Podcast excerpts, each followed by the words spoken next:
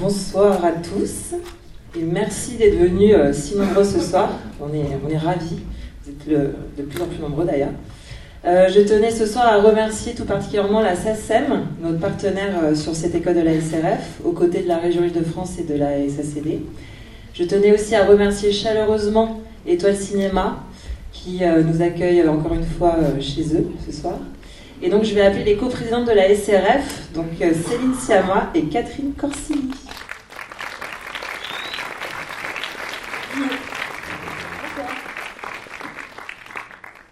on est trois. oui, ce soir, nous serons toutes les deux. Céline. Il manque peut-être qu'il est verré. On salue. Où qu'elle soit. On est ravis de vous, de vous, accueillir, de vous retrouver, pour certains même, euh, pour cette, euh, ce nouvel épisode de l'école de la SRF, qui est une série de masterclass qu'on a initiée il y a quasiment trois ans, dans une volonté de partage d'expérience, de transmission et de, réflexion collective. Et c'est réjouissant de voir que la salle est de plus en plus pleine, avec un public de plus en plus euh, varié. Et euh, je vais vous dire quelques mots de la SRF, dont le fondement, c'est précisément le, fondement depuis 50 ans. On n'est pas SINS 1851, j'adore ce truc. De, nous, on est SINS 1968, NAFNAF SINS 1989. Euh, merci cas c'est une blague générationnelle. Euh, voilà, depuis 50 ans, le, le fondement précisément, c'est la réflexion collective entre cinéastes, à la fois pour défendre un, modèle, une idée, des idées des cinémas, mais aussi pour participer à l'invention des idées du modèle euh, d'après. Voilà, nous, on essaye de peser politiquement dans toutes les instances qui sont décisionnaires et aussi de réfléchir plus librement euh, à des sujets qui nous, qui nous importent. des, sujets aussi de, contemporains, les films sauvages, qu'est-ce que c'est qu'une jeune garde du cinéma aujourd'hui, et on, essaie de le faire voilà, ensemble. Euh, je perds totalement le fil de ce que je, j'allais dire aujourd'hui. C'est bien. Et par ailleurs, oui, c'est un engagement, enfin une culture de l'engagement qui n'est pas strictement, uniquement du côté du, cinéma, qui est, qui est euh, la SRF historiquement s'est aussi engagée dans la cause des sans-papiers, plus récemment dans celle des réfugiés, notamment à, Calais. Euh, aujourd'hui, on a atteint notre plus haut niveau d'adhésion. On est, on est près de 300 cinéastes et c'est aussi l'association qui regroupe le plus de courts-métragistes euh, et donc le plus de jeunesse. Et, d'ailleurs, cette salle en, témoigne et on, est, on en est fiers. Euh, Catherine, je te passe la parole pour nous parler du sujet de ce soir. Tu parles tellement bien, tu pourrais continuer encore pour raconter tout. Je me présente au primaire de la. Je ne dis pas de quoi. Possiblement du centre, de façon surprenante. Euh, ben, je vais présenter ce soir donc cinéma et musique, musique et cinéma, donc nos intervenants. Donc Rob, le musicien de Rebecca Zlotowski, et Grégoire Hetzel, le musicien d'Arnaud Desplechin, qui vont nous rejoindre.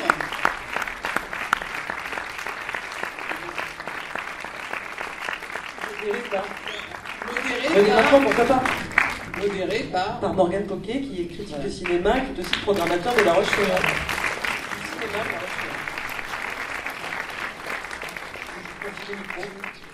On va vous donner les micros, hein, ce sera plus simple. Ça y est, c'est parti là. Et, on accueille avant Églantine Langevin de la, de la SACEM.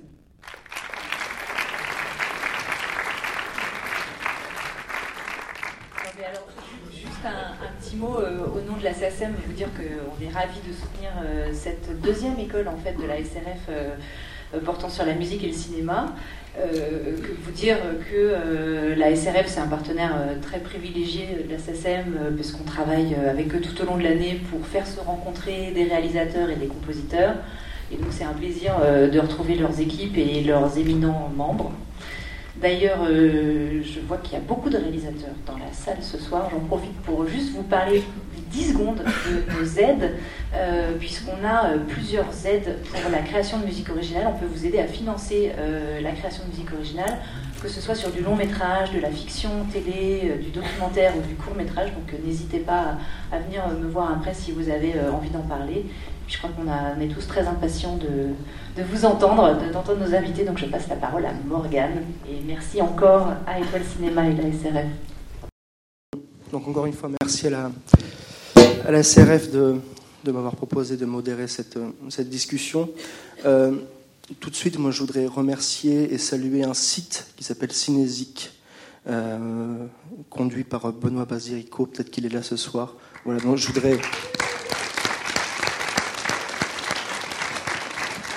Voilà, donc je voudrais saluer le travail parce qu'il a été une de mes principales sources pour préparer la rencontre de ce soir. Donc euh, voilà. Euh, la rencontre de ce soir va se dérouler un petit peu en trois parties, une espèce de, jeu à trois bandes. Euh, nous allons discuter pendant un certain temps. Il y aura des, extraits vidéo, des morceaux musicaux uniquement. Ensuite, si le temps nous le permet, on l'espère, il y aura comme ça une espèce de bonus track où on va écouter d'autres musiques que celles de nos invités de ce soir. Et ensuite, il y aura un temps évidemment pour que vous, vous puissiez poser des, questions et, que, vous ayez des réponses de la part de nos invités. Euh, ce soir, peut-être que nous allons nous poser quelques questions autour euh, de la musique de, de cinéma. Qu'est-ce que c'est qu'une musique de film? Quelle est sa fonction si elle en a une? Illustre-t-elle ce qu'on voit ou illustre-t-elle ce que l'on ressent? Ou n'illustre-t-elle qu'elle-même Et pour reprendre le beau mot de, Grégoire Hetzel dans un entretien accordé à Cinésique, si le, si le musicien de film est un acteur sans visage, et s'il y a une direction d'acteur, y a-t-il une direction de musicien de film? Toutes ces belles questions auxquelles évidemment nous ne vous donnerons aucune réponse, euh, puisque évidemment nous ne sommes pas là pour donner des réponses, mais essayer de poser des questions de façon assez intelligente. Euh, tout de suite, pour, euh, pour rentrer un petit peu dans, dans, le jeu de ce soir, un, réalisateur, c'est aussi, enfin, a, a une rencontre avec un, avec un musicien de film. Euh, alors peut-être que la, question donc est, pour, est pour vous quatre. Comment vous êtes-vous rencontrés mutuellement, sachant que vous êtes rencontrés à des, à des temps de, de carrière différents Rob et Rebecca, vous êtes rencontrés alors que vous commenciez chacun. Euh, Rebecca, c'était pour euh, votre premier film. Rob, c'était quasiment pour, pour, ta, pour votre première musique de film. Euh, on va rentrer dans les détails un petit peu. Est-ce que vous pouvez peut-être évoquer la, le- le- la rencontre qui vous a fait vous lier maintenant depuis plusieurs années et vous a fait grandir ensemble? On a commencé ensemble, en fait, tout simplement. Enfin, on a fait notre premier long métrage ensemble. On s'est rencontrés euh, juste après euh, la Fémis, où nous sommes rencontrés par des amis très proches euh, communs. Et on a Ah bah oui, même plus que proche parce que j'ai rencontré Rob. Alors, petite précaution oratoire, deux. La première, je suis en train de faire une masterclass avec Arnaud Desplechin. Donc bon, j'ai commencé le cinéma en 2010. J'ai envie d'envoyer un texto à mon, mon père, ma famille. Donc c'est, il faut, j'ai fait trois seulement trois longs métrages. Première précaution oratoire. La deuxième, c'est que euh, à chaque film et puis à chaque petit format, même si euh, ils ont été peu nombreux dans mon cas, je n'ai travaillé qu'avec Rob. Si bien que parler de musique et de mes films, c'est de parler de mon rapport avec Rob. Donc voilà, ces précautions euh, établies. Il se trouve que j'ai rencontré Rob par sa femme, Maria Larrea, qui était avec moi à la Fémis en réalisation. Quand on était à l'école de cinéma, j'étais en département scénario et sa femme était en département musique. J'ai pas été la première personne qui a travaillé avec Rob, puisque la première personne à lui commander un, morceau de musique pour un, film, c'était Maria. À l'époque, Rob, et toujours, euh, il faisait de la, musique pop, il travaillait euh, à titre personnel, euh, signé sur le label de musique Institube, qui est le label de mon directeur artistique, Jean-René Etienne, qui est quelqu'un que j'avais rencontré. Enfin, il y avait toute une série de, pour pas être trop fastidieuse, il y avait une série de, de coïncidences qui nous amenaient à nous rencontrer de manière euh, plutôt dans une petite bande. Et aussi un moment où moi, j'avais pas le budget de fantasmer ni d'acheter des musiques, parce que ça on en parlera j'imagine. Dans, dans, une certaine économie, c'est très difficile d'imaginer d'acheter de la musique, et il faut niveler par le haut cette contrainte, et ça devient de la production d'un score, d'une bande originale de musique, et qu'on compose de bout en bout, qui en fait revient moins cher, et qui aussi est plus pertinente, plus cohérente dans la fabrication d'un long métrage. C'est comme ça, c'est dans ce... C'est dans ce contexte-là que Rob et moi nous sommes rencontrés et que je lui ai proposé quasiment en même temps que Teddy Lucie Modeste, un réalisateur dont j'étais la scénariste, qui a réalisé Jimmy Rivière et qui vient de terminer son deuxième film, qui est formidable. que dont je fais la musique aussi. dont tu fais la musique aussi, j'ai entendu.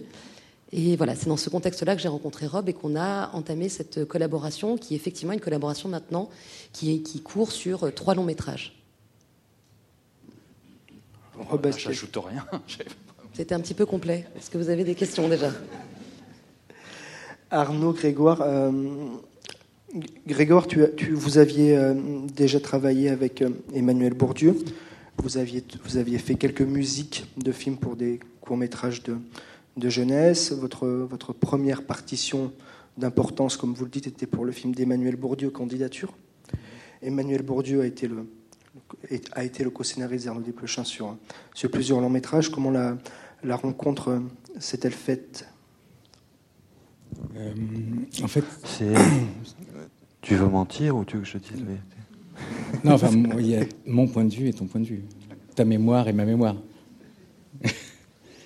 C'était bienveillant. Je crois que nous n'avons pas la même mémoire. Mais euh, vas-y. Non, mais j'avais tourné ce, ce, film, Roi Zeren, que nous avions monté. Et euh, le film était sélectionné à Venise et était là-bas.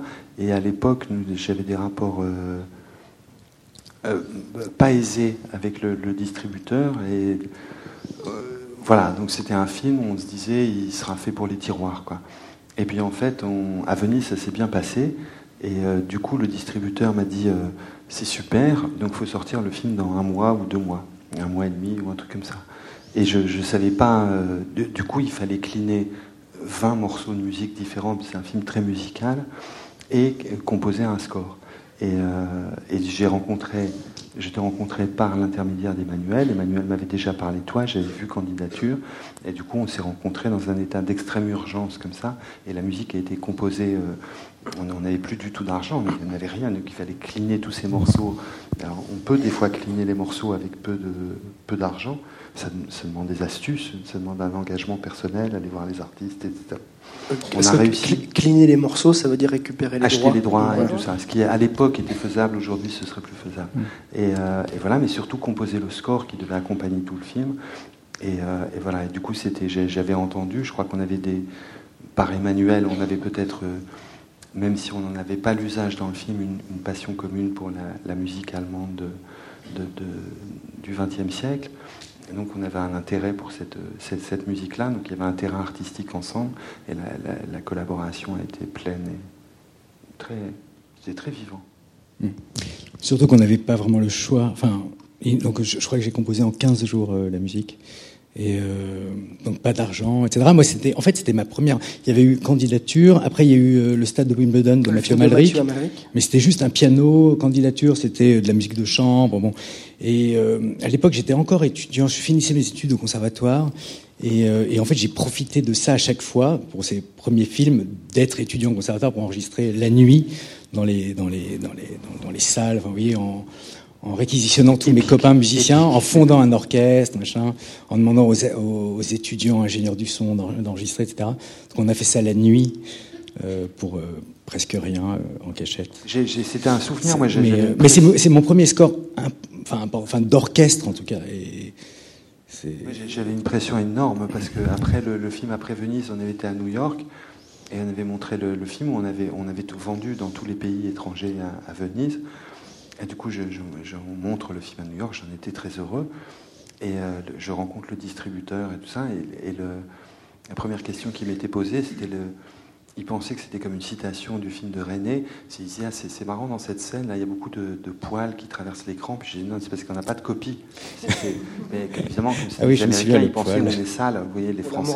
Donc ils pensaient, je disais non, c'est juste parce qu'on est sale, c'est tout. Mm. Mais c'était pas un effet. C'est pas comme mm. les méduses, vous voyez, dans On mm. connaît la chanson, c'est différent. Et pareil, la musique est un peu sale aussi, il y a quelques poils. Non, mais sauf qu'il y, y, avait un truc, c'est que l'article dans le New York Times disait faisait toute l'analyse du New York Times était sur Moon River, sur le, développement de Moon River au début et à la fin, et, les musiques que j'avais utilisées.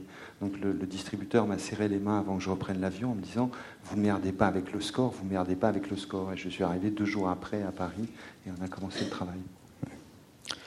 Pour entrer tout de suite dans le, dans le, dans le concret, on va, comme je vous le disais, on va faire une espèce de jeu de ping-pong entre les, les, de, les filmographies de Rebecca Slotowski et Arnaud Desplechin et leur, leur collaboration avec leurs leur compositeurs. On, on, va démarrer sur, euh, sur Belle Épine. Euh, on, va, on va démarrer sur, euh, sur la première scène, enfin sur une des premières scènes où le, personnage de, Prudence, joué par Léa Seydoux, arrive sur le, circuit de moto. Attends, excuse-moi, j'ai une question. C'est que vous n'aviez pas terminé, juste sur ce qui a été dit, vous n'aviez pas terminé le score du film avant de le vendre? Non, c'était une temp. D'accord, non mais c'est ça, il a été montré à Venise avec des, musiques de référence et le, la musique n'avait pas été faite. Une copie contact et des musiques de référence. Et un prémix de deux jours. On en reparlera quand on sera sur, sur, sur Non, mais c'était clair, moi j'avais pas Ouais. compris. Peut-être est-ce qu'on peut lancer le, le premier extrait de, de Belle Épine Merci.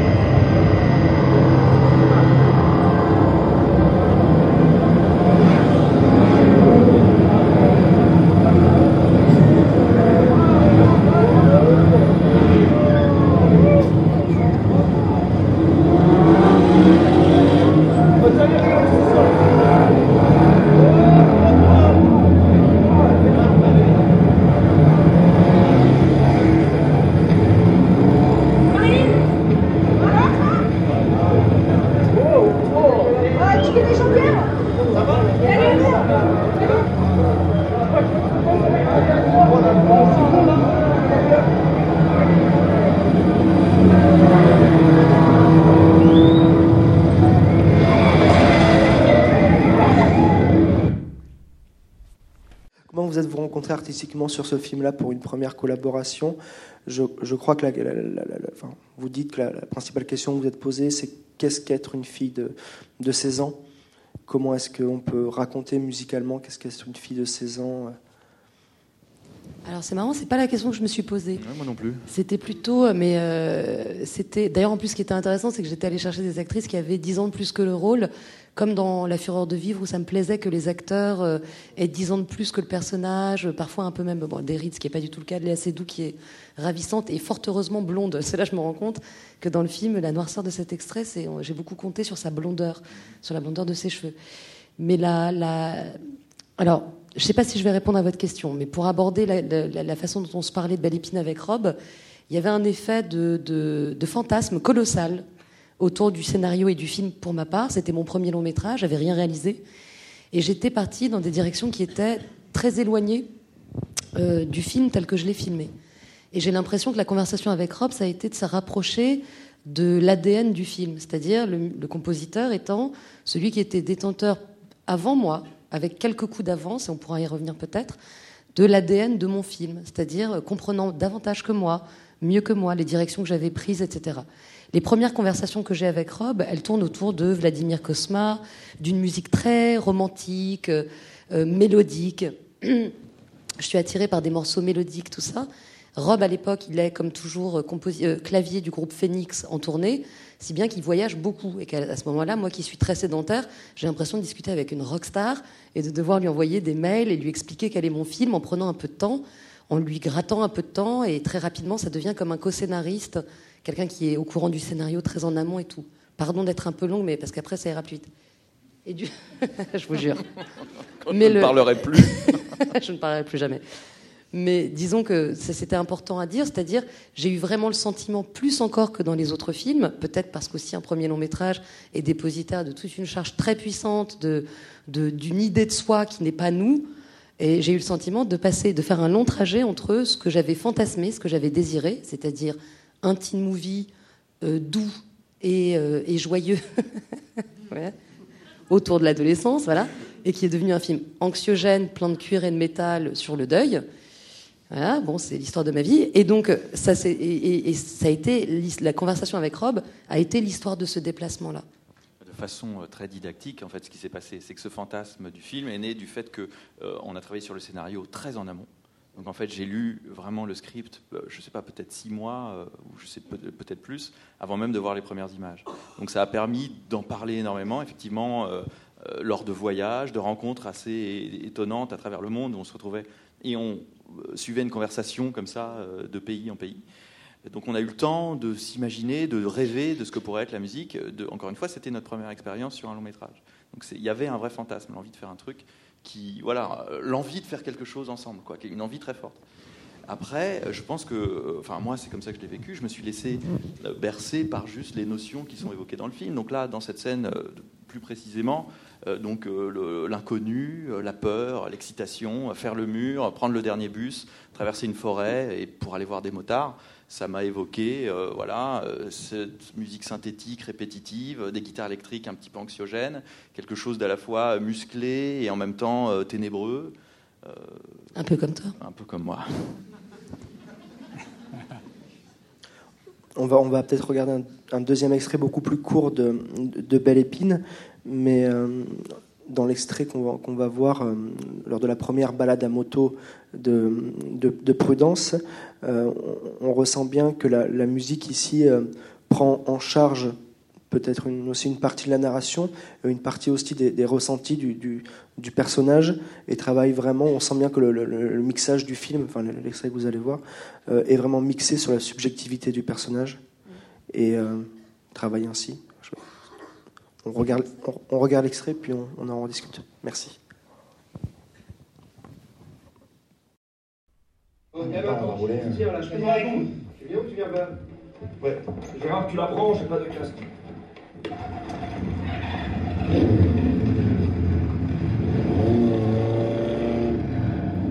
Et ton casque?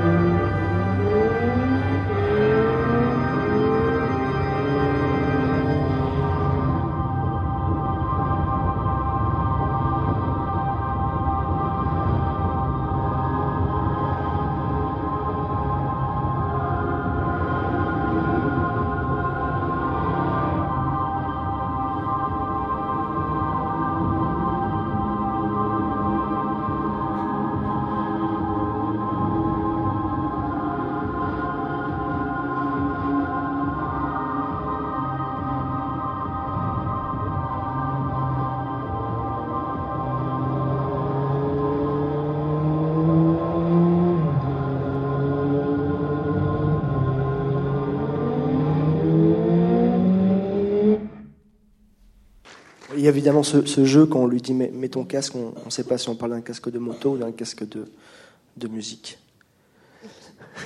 J'avais pas pensé non plus. C'est marrant les mots, comme on peut jouer avec les mots.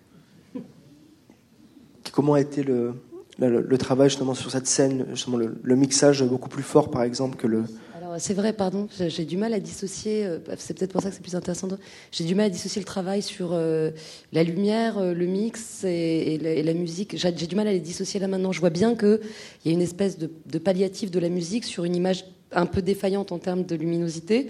Ça, je vois que le visage de l'actrice est peu... est Non. peu éclairé, que c'était des conditions de, de- Juste pour information, là c'est un DVD qu'on vous passe pour les, pour les extraits. Il y aura Oui, des ce DCP ce également. film-là n'est jamais passé sur Air France, euh, tout ça, parce que c'est dans un tout petit truc, c'est bon. Mais je, je, je vois bien comment le film a été construit comme ça. Donc, si vous vouliez évoquer le fait que la musique prenne le relais à un moment d'une certaine, euh, alors, je ne veux pas dire le mot défaillance parce que c'était pas le, en tous les cas, c'était une certaine pensée de l'image comme étant incomplète tant qu'elle n'avait pas. Et ça, rejoint un tout petit peu euh, l'idée. Moi, je suis vraiment de la, vieille école, c'est-à-dire l'école en pellicule. Le film d'ailleurs est tourné en 35 mm, c'est-à-dire l'idée qu'il y ait une place dans, la pellicule pour l'image et une place pour le son. Et c'est vraiment physique, quasiment. Je pensais réellement jusqu'à présent qu'il il fallait, euh, pour qu'une scène soit complète, imaginer que tout ce qu'on. Alors après, je me suis dit que c'était vachement paresseux comme logique, mais bon, qu'il fallait imaginer la scène et imaginer aussi ce que pouvait apporter la musique, c'est-à-dire comme une part narrative puissante. Là, en l'occurrence, on voit bien que ça prend le relais de l'intériorité du personnage. Puisqu'on on la voit peu, on devine à peine les battements de son cœur. C'est la musique qui nous y donne accès d'une manière assez littérale et assez premier degré d'ailleurs, avec une, une montée, une redescente et quelque chose d'un peu, d'un peu intense. Je crois que c'était ça qu'on avait, Oui, une fin plus suspendue, euh, plus une sorte de point d'orgue de- ouais. euh, avec des yeux qui se ferment. ce, qui, ce qui est marrant, c'est vrai que par, par rapport au volume, c'est qu'on a l'impression un peu ce morceau et qu'on- il est construit un peu comme si c'était un tube en fait. On dirait un peu l'intro d'un morceau de Johnny, quoi, vraiment avec un riff euh, très marqué. Et donc c'est joué à l'image comme ça. Et donc c'est vraiment euh, un tube comme euh, qu'est-ce qui peut soulever le cœur. Tu vois, on parlait de ça. À quoi pense une fille de 16 ans Bah voilà, elle écoute des tubes quoi pour se faire kiffer. Donc là, c'est un peu ça juste. Et pour l'anecdote, c'est quand même devenu le, le- je crois que c'est le morceau du clip de campagne de François Hollande. Bah, c'est son tube. en à- 2012. à- Et alors, je suis désolée de le dire, ça n'a pas forcément porté chance, mais c'est quand même Bah, si, un. il a été élu. Il a été élu. Ouais, c'est- Et c'était et d'ailleurs dans le film, pour l'anecdote, dans le film de Justine Trier, La bataille de Solferino, elle m'a elle m'a dit que pendant longtemps, comme elle a filmé à Solferino, euh, la, la... c'était ça, c'était François Hollande ou Ouais, c'est. Ségolène Royal En du fait, coup il diffusait ça à fond. C'était François Hollande, euh, voilà. ouais. Et il diffusait ça plein de tubes, c'était Ouais. le clip de campagne. On était évidemment. C'est vraiment le tube d'une génération. Malheureusement, il y avait un petit anachronisme pour euh, François Hollande, mais c'est voilà. Mais ouais, il faut le savoir. Et ils ont payé des droits ou pas? Bien sûr. Et ils l'ont racheté d'ailleurs pour la, enfin, la campagne avortée. euh, voilà. Tu parles d'abord, tu parles de François Fillon. Non, je- Mais le, le- ça c'était vraiment précis comme blague. Mais le, c'est vrai que c'est devenu, et, c'est vrai qu'il y avait une puissance en fait politique dans le dans le dans le dans le, dans le C'est morceau. ça Ouais, exactement. Il était vraiment bien. C'est un hymne, quoi. Il y a quelque chose de. ouais, d'un anthème, d'un, hymne. Ouais, on cherchait des hymnes. ouais. Il y a aussi cette, cette idée, par, par exemple, je crois que le, le, le- le- le- le trajet de Prudence passe plus par une espèce de révélation sonore du monde qu'elle est en train de découvrir que par une révélation visuelle. Et que ce- ce- cette place accordée au son dans le film vient aussi du fait qu'elle, elle découvre aussi ce bruit des motos, par exemple. Bah, il y a une part. euh, Voilà, maintenant le formuler, ça paraît toujours un peu. Non, mais c'est- sensationnel, en fait. Oui, c'est exactement. C'est-à-dire que je, je faisais très confiance et j'essaye de toujours euh, faire confiance, même si c'est difficile aujourd'hui dans un monde euh, dans lequel le, le scénario, le pitch prend plus de place que la, que la, la dimension plastique du film. Je fais confiance à la dimension plastique du film globalement, ce en quoi euh, ça me semble être. euh, et puis on en parlera peut-être après. Je suis plus démunie quand on parle de musique. C'est pour ça que je trouve ça génial et que moi j'ai envie de vous écouter plus. hein. Mais il y a une idée en tous les cas que le trajet de ce personnage, Prudence Friedman, donc incarné par Léa Seydoux, c'était un état de désorientation lié à, à un événement traumatique très puissant qui mettait le personnage dans un climat d'incertitude et de distorsion, comme de temps en temps il y a des poltergeists avec des, des, adolescents. L'idée que les adolescents ont des relations, euh, des perceptions euh, déviantes comme ça du monde, visuelles et sonores. Et je trouvais que le son, ça faisait partie effectivement de son, de son, de son dérèglement. D'où euh, des basses puissantes, des tomes, des, des, des centres de batterie, voilà, des choses euh, en fait qui sont très, euh, je sais pas comment dire, qui, qui, qui créent des sensations fortes, en, ouais, des sensations fortes musicales. pour, euh, pour, pour décrire ce personnage, à un moment dans le film, vous utilisez une des, des, des premières chansons d'Europe sur son premier album qui s'appelle Don't Kill, chanson que vous avez, vous avez remaniée avec, avec une voix. Je vous propose d'écouter la chanson, puis on en, on en reparle. Donc on va écouter juste une chanson dans le noir. Tu n'as pas dit le titre de la chanson et ça aidera les gens à. Je t'aime. Ça s'appelle Je t'aime.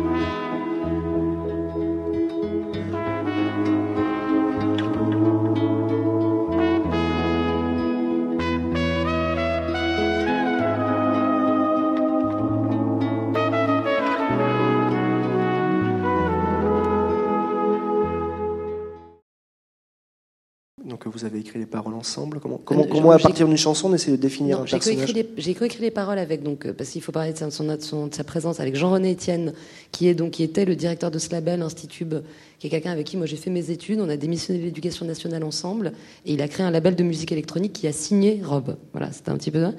Et il a coécrit les paroles avec moi, qui étaient des paroles très euh, étranges.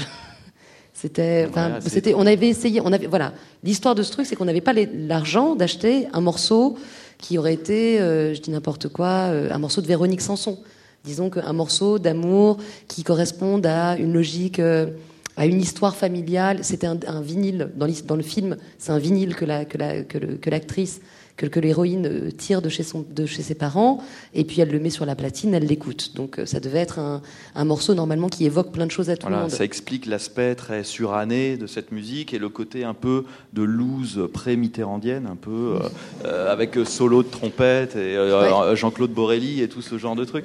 une sorte de une déprime quand on est chez ses parents et qu'il y a un vinyle voilà, qui fout la loose. Et en même temps, c'est quand même beau, c'est-à-dire que les émotions sont, sont, toujours les mêmes. C'est-à-dire on est toujours ému par une, un solo de trompette, peu importe. Le Et qui était un morceau discriminant parce qu'avec cette nouvelle amie qu'elle se faisait, qui avait un effet de sadisme domestique comme souvent dans les amitiés à cette époque, elle passait le disque, elle lui disait j'adore ce disque et toi elle disait ah j'aime vraiment bien. Elle disait ben non c'est de la merde. Et donc ça c'était un effet comme ça, ça c'était le, le, sens de la scène. Et en l'écoutant, je suis fascinée par le fait que ce soit très très proche d'un morceau du score de, de, du film de Roy Anderson, euh, Swedish Love Story. Oui qui est en fait un passage, pour ceux qui l'ont vu, c'est vraiment un film euh, magnifique, et Encarlex Historia, qui est l'un des films les plus narratifs de Roy Anderson, dans lequel il y a un passage très mélancolique, évidemment très... un peu un climax de, de, l'esthétique 70s. J'allais dire le euh, mot 70s. Ah. Voilà, c'est fascinant. Et donc, euh, effectivement, ce morceau... Et donc, ça a été... Ça a, on a été...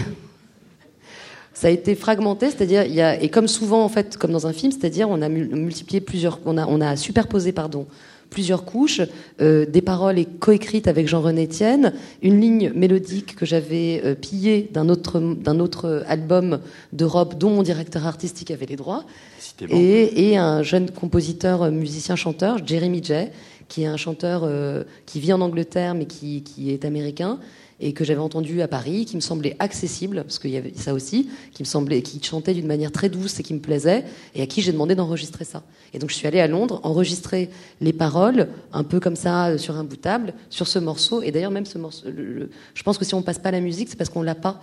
On n'a aucune, euh, enfin on a, on a été complètement nul, on n'a pas gardé. Cette si ça vient de sortir. Ah bon? Ouais, sur une nouvelle euh, édition. je te Bah, jure. Tu fais une pub d'un truc qui existe, là, Voilà, peut-être? donc le coffret est disponible. Mal- Non mais c'est vrai. Non, mais c'est vrai. Donc c'est dessus, ok. Ouais, il y a un Ils ont truc la qui vient peur de très sortir vite. avec la- voilà, les trois euh, musiques qu'on a fait ensemble. Et Bah- donc j'ai rajouté ce morceau qui effectivement n'était pas disponible jusque-là parce qu'il était que dans le film. Ouais. Bah, c'est génial, on peut se le procurer. On donc. aurait pu l'écouter. On peut se le procurer. Une En tous autre- les cas, tout ça pour dire aussi, après, bon, voilà, j'ai pas. enfin, mais c'est c'est que C'est c'est vachement c'est que c'est joyeux, c'est que c'est un plaisir. En fait, pour moi, c'était un plaisir de faire cette musique. C'est-à-dire que j'avais euh, j'avais l'impression que euh, on possédait, que c'était comme coécrire le film. Mais d'habitude, quand on coécrit le film, bah, moi, je sais écrire en français, et je peux le taper sur un ordinateur. Sauf que là, il y en a un, un seul des deux qui possédait le lexique.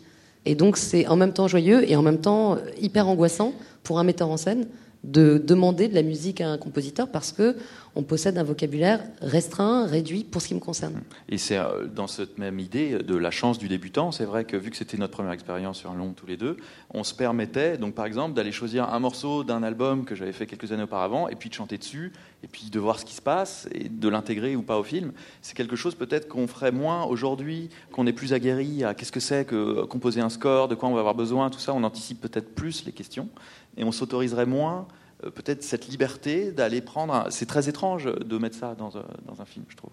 Et de la démarche de chanter sur un morceau que j'ai fait, mais tu vois, toutes ces contraintes financières et ces, idées euh, expérimentales, voilà, amènent à faire des choses différentes. C'est très agréable. Pour, euh, sans, transition, mais avec une petite quand même, pour, pour introduire un, personnage au cinéma, on va passer sur, euh, sur Roi et et on va, on va peut-être tout de suite regarder la, la première séquence du film avec euh, Nora qui sort de la... Zeus aimait la belle Léda, épouse du mortel Tindar, neuvième roi de Sparte. Il l'aborda sous la forme d'un cygne.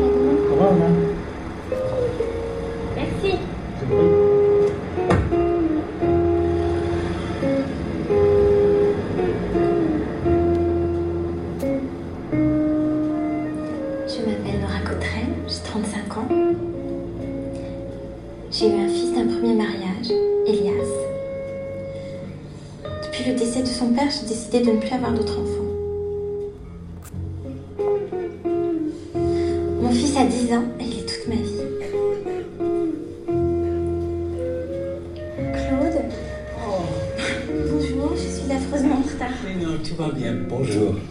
Qu'est-ce que vous, vous avez trouvé des merveilles? Je crois que j'ai trouvé des choses.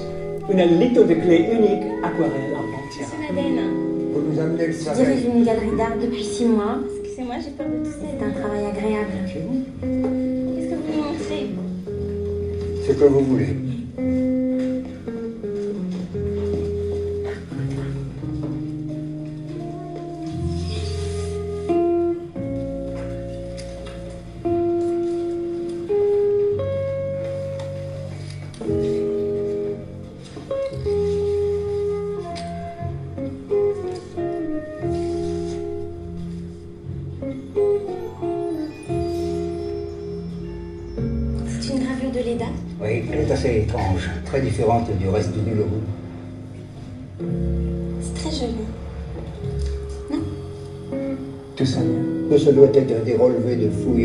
Fin 18e, et la gravure a été passée au pastel 19e. Vous avez raconté un tout petit peu votre, votre rencontre et votre, votre méthode de travail un petit peu dans l'urgence euh, lors de, ce- de cette, première collaboration sur, sur Reine. C'est vous ensemble qui avez repris ce, ce morceau d'Henri Mancini de Breakfast at Tiffany's pour introduire le film. Enfin, quelle était l'idée principale de, en termes musical pour euh, introduire à la fois le film et le personnage de Nora? Euh, pour, euh, pour commencer, c'est peut-être différent du travail que, que, que vous évoquiez. C'est je, je crois maintenant, je te donne les scénarios avant. Je me souviens plus si j'ai la politesse ou si je suis très impoli, je te les envoie pas. Si je t'ai envoyé le dernier scénario. Mais, si vous voulez, je,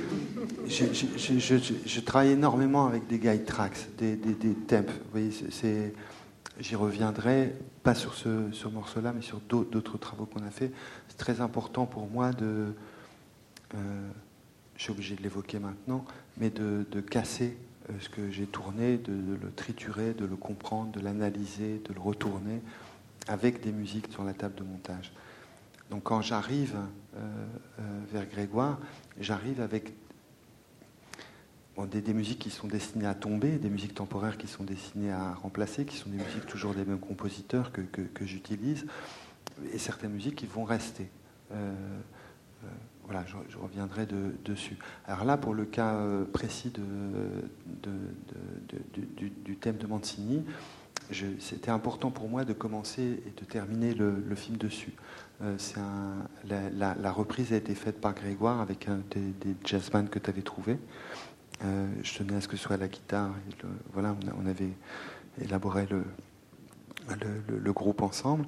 Et euh, c'est un statement sur le, personnage. Je sais que sur le Breakfast at Tiffany's, j'ai des amis qui sont fans de Truman Capote et qui disaient ça, ça va pas Breakfast at Tiffany's parce que la nouvelle est très très hard. C'est l'histoire d'une prostituée qui vit de, manière très rude à Manhattan. Et le film est très joli, le film est très enjolivé comme ça. Et je trouvais que ça disait quelque chose de très vrai sur le prologue. C'est comme ça que j'ai réussi à monter le prologue, c'est en collant euh, ce thème de Mancini que j'avais chez moi avec la monteuse. C'était que Nora, si vous voulez, pour dépeindre les deux personnages euh, du, film, il y, a, une comédie, enfin il y a un mélodrame qui est l'histoire de Nora, une comédie qui est l'histoire, les, aventures d'Ismaël. Et Nora, c'est quelqu'un qui est passé à travers le pire. Et je, elle, a, elle, est, elle a un enfant posthume, elle a vécu très durement, et du coup elle veut que tout soit bien, que tout soit protégé, que tout soit doux. Et c'est la vérité très euh, profonde, je trouve, dans, dans la performance de Audrey Hepburn dans, dans Breakfast at Tiffany, c'est ce désir que les choses soient apaisées. Alors que Ismaël, qui n'a rien connu, il se plaint de tout tout de suite, de manière préventive, au, cas où. Mais euh, alors du coup, lui, il commence avec un, un thème de hip-hop qu'on avait utilisé qui était différent. Alors, ça faisait une chanson pour introduire euh, Nora, une chanson pour introduire Ismaël. C'est un film difficile aussi narrativement parce qu'il y a trois films dedans. Il y a le film de Nora, le film d'Ismaël, et les deux films se tiennent la main pour le petit garçon. Donc du coup, ça demandait un matériel musical différent. Ça me plaît aussi que, euh, sûrement, hein, c'est, je, le dis. Euh, en rougissant, c'est l'influence de, Scorsese, bien sûr, c'est de mélanger des thèmes de musique de film avec des morceaux qui viennent d'ailleurs. Je pense surtout à Casino, vous voyez, au thème de Delru qui arrive au milieu de Casino, des choses comme ça. C'est d'oser utiliser un matériel qui vient d'autres films. Le thème du mépris qui, qui, vient euh, quand Joe Pesci euh, emmène dans le désert, etc. Et donc ça me plaisait comme un, vraiment comme un, statement sur le, personnage.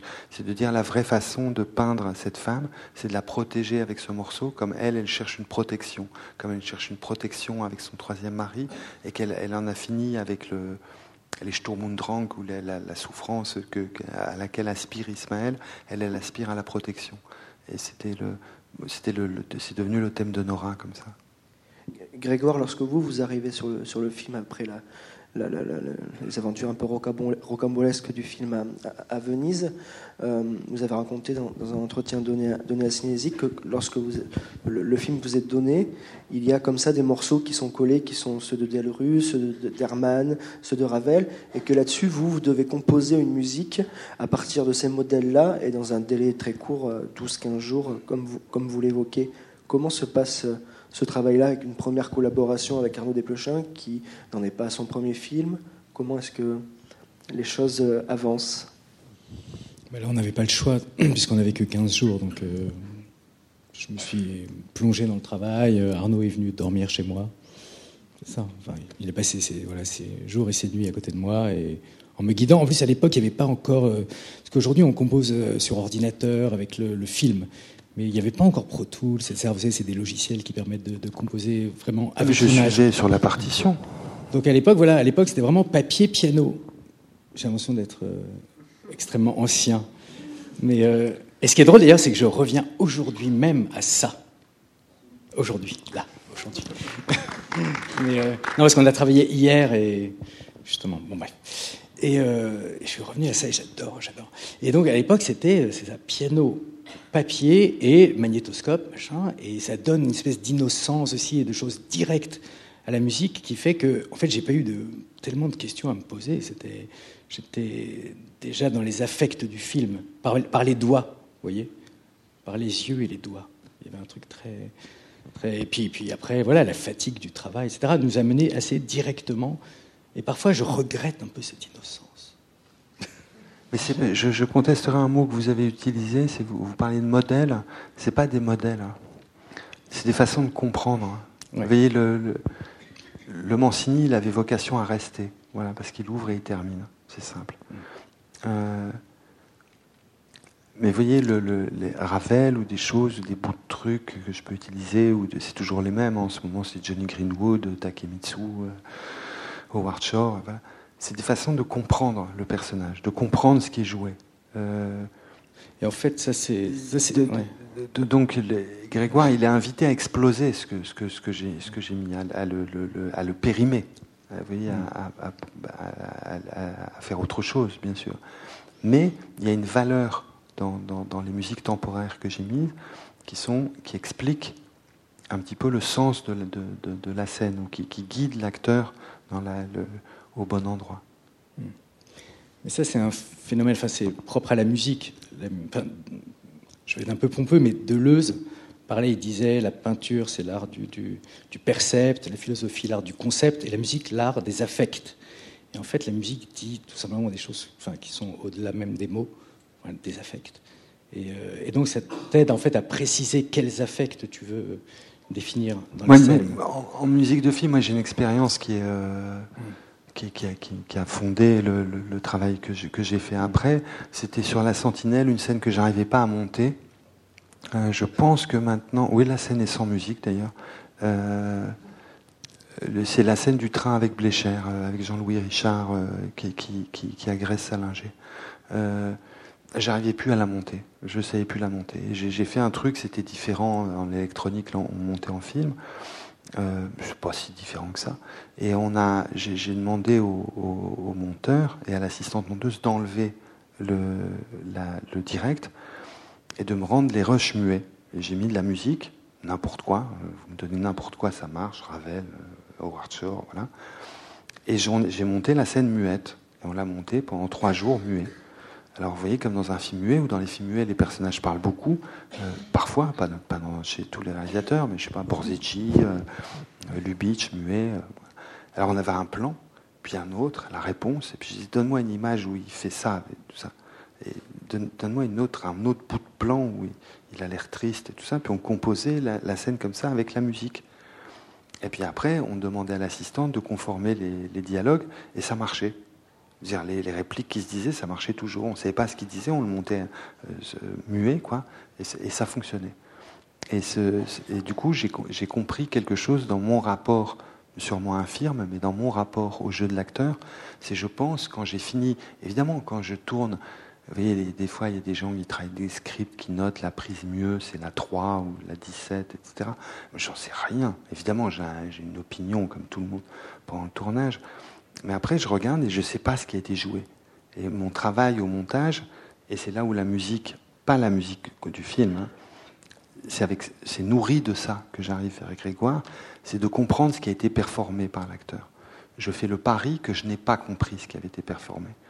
Et en bousculant, en cognant des images avec des musiques, je me dis, ah ben en fait, c'est ça qui a été performé. Et là où l'acteur est génial, c'est dans cette prise-là ou dans ce fragment-là, etc. Et donc, toute cette compréhension que j'ai peu à peu du jeu de l'acteur, j'arrive avec ces musiques vers Grégoire, je peux lui dire voilà, c'est ce sentiment-là qui a été exprimé, c'est celui-là qu'il faut sertir maintenant. Vous, voyez, donc ce n'est pas des modèles, c'est des, des, façons d'analyse de ce qui a été performé par les, acteurs.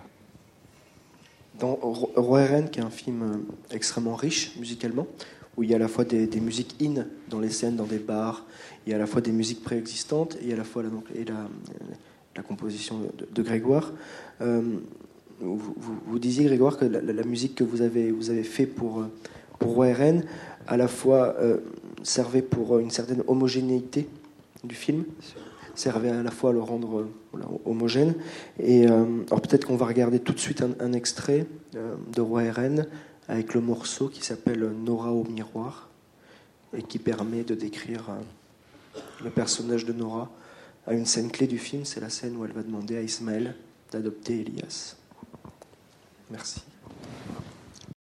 Docteur Vassé Madame Cotrel, bienvenue. Venez. Vous connaissez Ismaël depuis longtemps? Oui. Quel genre d'homme? Si j'avais eu un frère, j'aurais voulu qu'il soit comme lui. Je peux vous demander où sont les toilettes?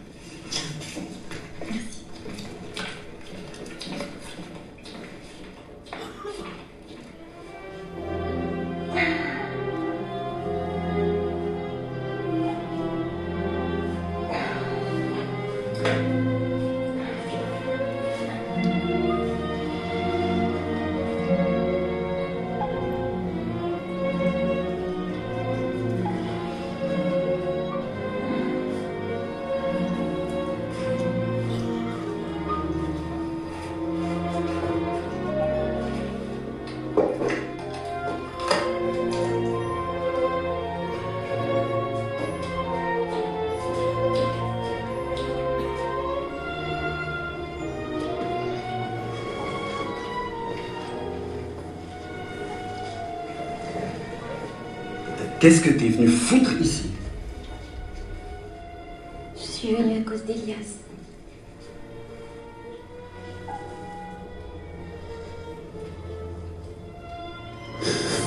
Non. Non. Je comprends pas pourquoi tu demandes pas ça à ton nouveau mari. Pourquoi moi Elias t'aime énormément. Bah, qu'est-ce que tu veux, mais tu vas en épouser un autre dans 15 jours, ton gangster. Et moi, je suis enfermé ici comme dingue.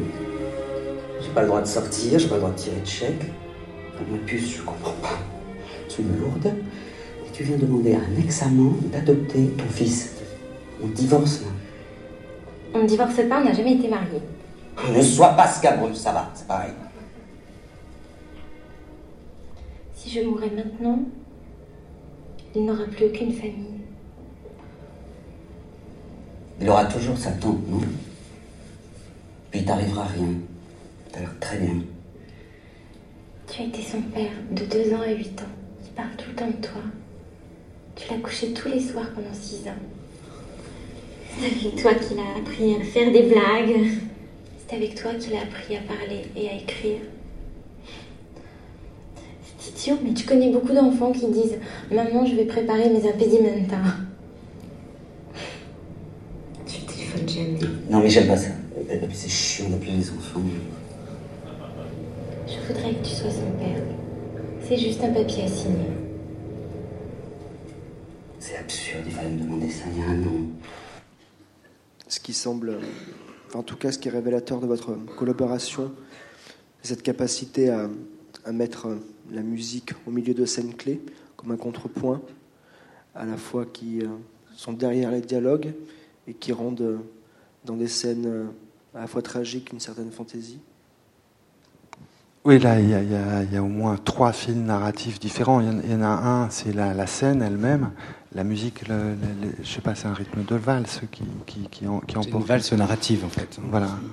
Euh, qui, commence et, pas vraiment. Euh, il y a la langue avec ses, ses travelling autour de, de, de, Nora au miroir je, pensais, je, pense le dire, comme, mais c'était pas ça que je t'ai demandé comme sentiment. Il y a, ce qu'elle, elle joue, Emmanuel, quand elle regarde ses fesses, elle regarde son visage, elle regarde ses joues. Euh, je pense c'est dans une passante le, le Baudelaire que c'est un dur métier que d'être belle femme. Elle doit voir, elle doit demander quelque chose.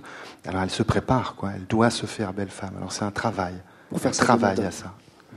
Euh, et après ça, elle arrive.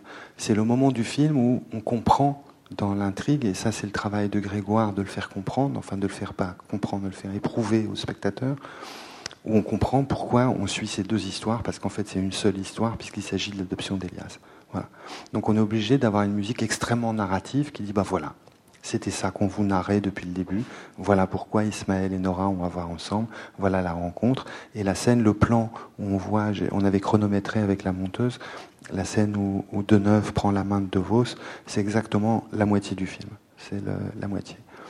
Donc il faut qu'il y ait une musique qui soit narrative. Et en même temps, je réécoutais, j'entendais ce que, ce que, ce que. Évidemment, c'est pour ça qu'on, que je t'admire. C'est ces notes de piano et ces disharmonies qui arrivent dans, certaines cordes. Et le piano vient perturber peu à peu la, musique. il y a un piano qui graine des notes qui ne sont pas dans la mélodie, qui, sont, qui deviennent atonales et qui viennent créer un désordre. Alors la narration continue et le désordre est là. Euh, je sais vachement bien. Grégoire, si vous voulez. Non, je me souviens d'une chose, enfin, au moment de l'enregistrement, les musiciens justement voulaient jouer, jouer ça comme une valse. Et, j'étais, on était obligé de leur dire non, c'est pas une valse, c'est, c'est, une narration, c'est une narration, c'est une valse prise dans une narration ou une valse devenant narration. Et euh, donc il fallait rendre plat, vous voyez, il fallait donner une direction dramatique à la valse. Et euh, bon, ça c'est une question musicale, mais d'importance. Et c'est quand, quand, ces notes de piano commencent à s'égrener très, de, manière très éparse, comme ça, et qu'elles viennent créer le désordre, et puis qu'il y a une autre couche de, de, cordes par en dessous qui vient créer la disharmonie, qui vient, c'est, ça qui est, qui, qui est c'est son, qui, qui, vient, qui vient densifier quoi, le, le, le, morceau. Ce que je vous propose, c'est de, regarder un dernier, un dernier extrait de, de puis on va, on, va, on va avancer un peu. Euh, morceau entre la, dispute entre Nora et Pierre, avec ce morceau qui s'appelle La mort de Pierre. Et c'est à Paris? Oui. J'ai demandé à Ismaël de l'adopter. Hum. Je t'ai appris à ne pas montrer tes sentiments.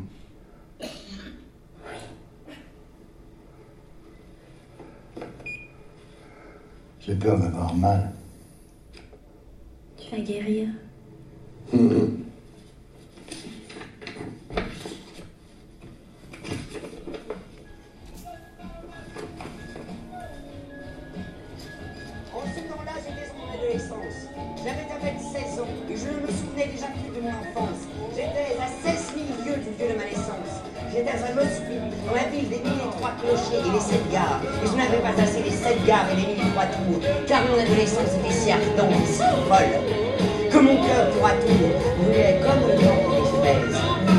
Comme la place rouge de Moscou quand le soleil se couche, et mes yeux éclairaient les voies aussi. Et je n'ai déjà si mauvais peur que je ne savais pas aller jusqu'où. Oh, femme, tu peux plus coucher. Tu veux rester? Je sais que tu veux. D'accord, Non.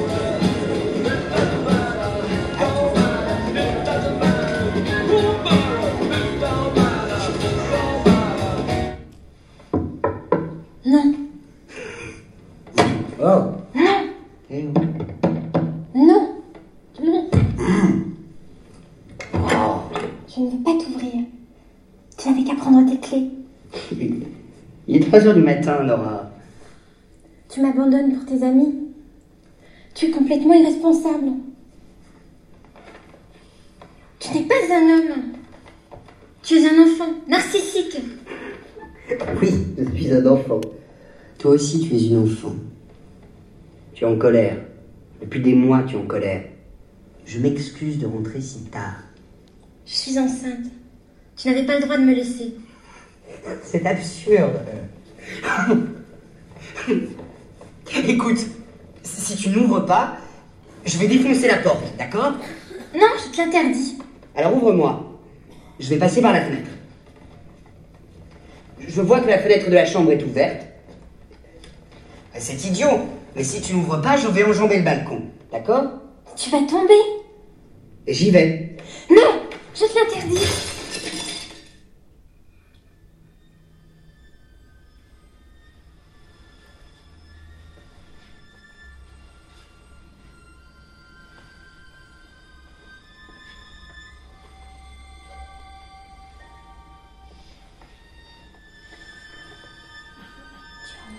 Je suis ton cauchemar. Tu es crevé et tu es en enfer. je suis ton cauchemar. De dingue, dégage Tu rêvais de quoi? Arrête de me torturer Mais c'est une bonne nouvelle que tu sois enceinte, putain. C'est pas une maladie.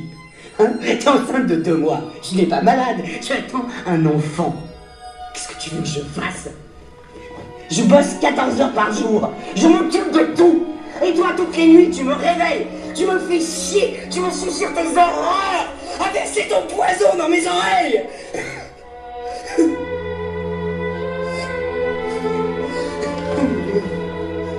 Je connaissais pas a six mois. Tu étais tellement belle. On a couché ensemble. Et tu es tombée enceinte. C'est bien. Tant mieux. On fait comme tu veux. Mais fous-moi la paix. Tu vas réveiller les voisins. Mais je m'en fous des voisins. Tu te réponds. C'est dégueulasse, je veux pas être ton à l'aise. Tais-toi. tu es une dingue. Je t'en veux pas parce que tu es dingue. Tu n'assumes rien. Tu te conduis comme un lâche, avec moi et dans ton travail. Tu m'ignores. Tu habites dans mon appartement. Tais-toi. Tu me tues. Tu vas fermer ta gueule Non. Tu vas fermer ta gueule Non, je vais pas fermer ma gueule. Ce que Je tu veux fais- dormir. Ferme ta gueule de merde. Tu fais- Tu vois pas que je deviens fou Mais qu'est-ce que tu fais? Regarde. Regarde ce que je fais. Je veux dormir. Veux me tirer dans le cœur, regarde. Tu n'oseras pas. Tais-toi, juste tais-toi. Tu n'oseras jamais. Regarde.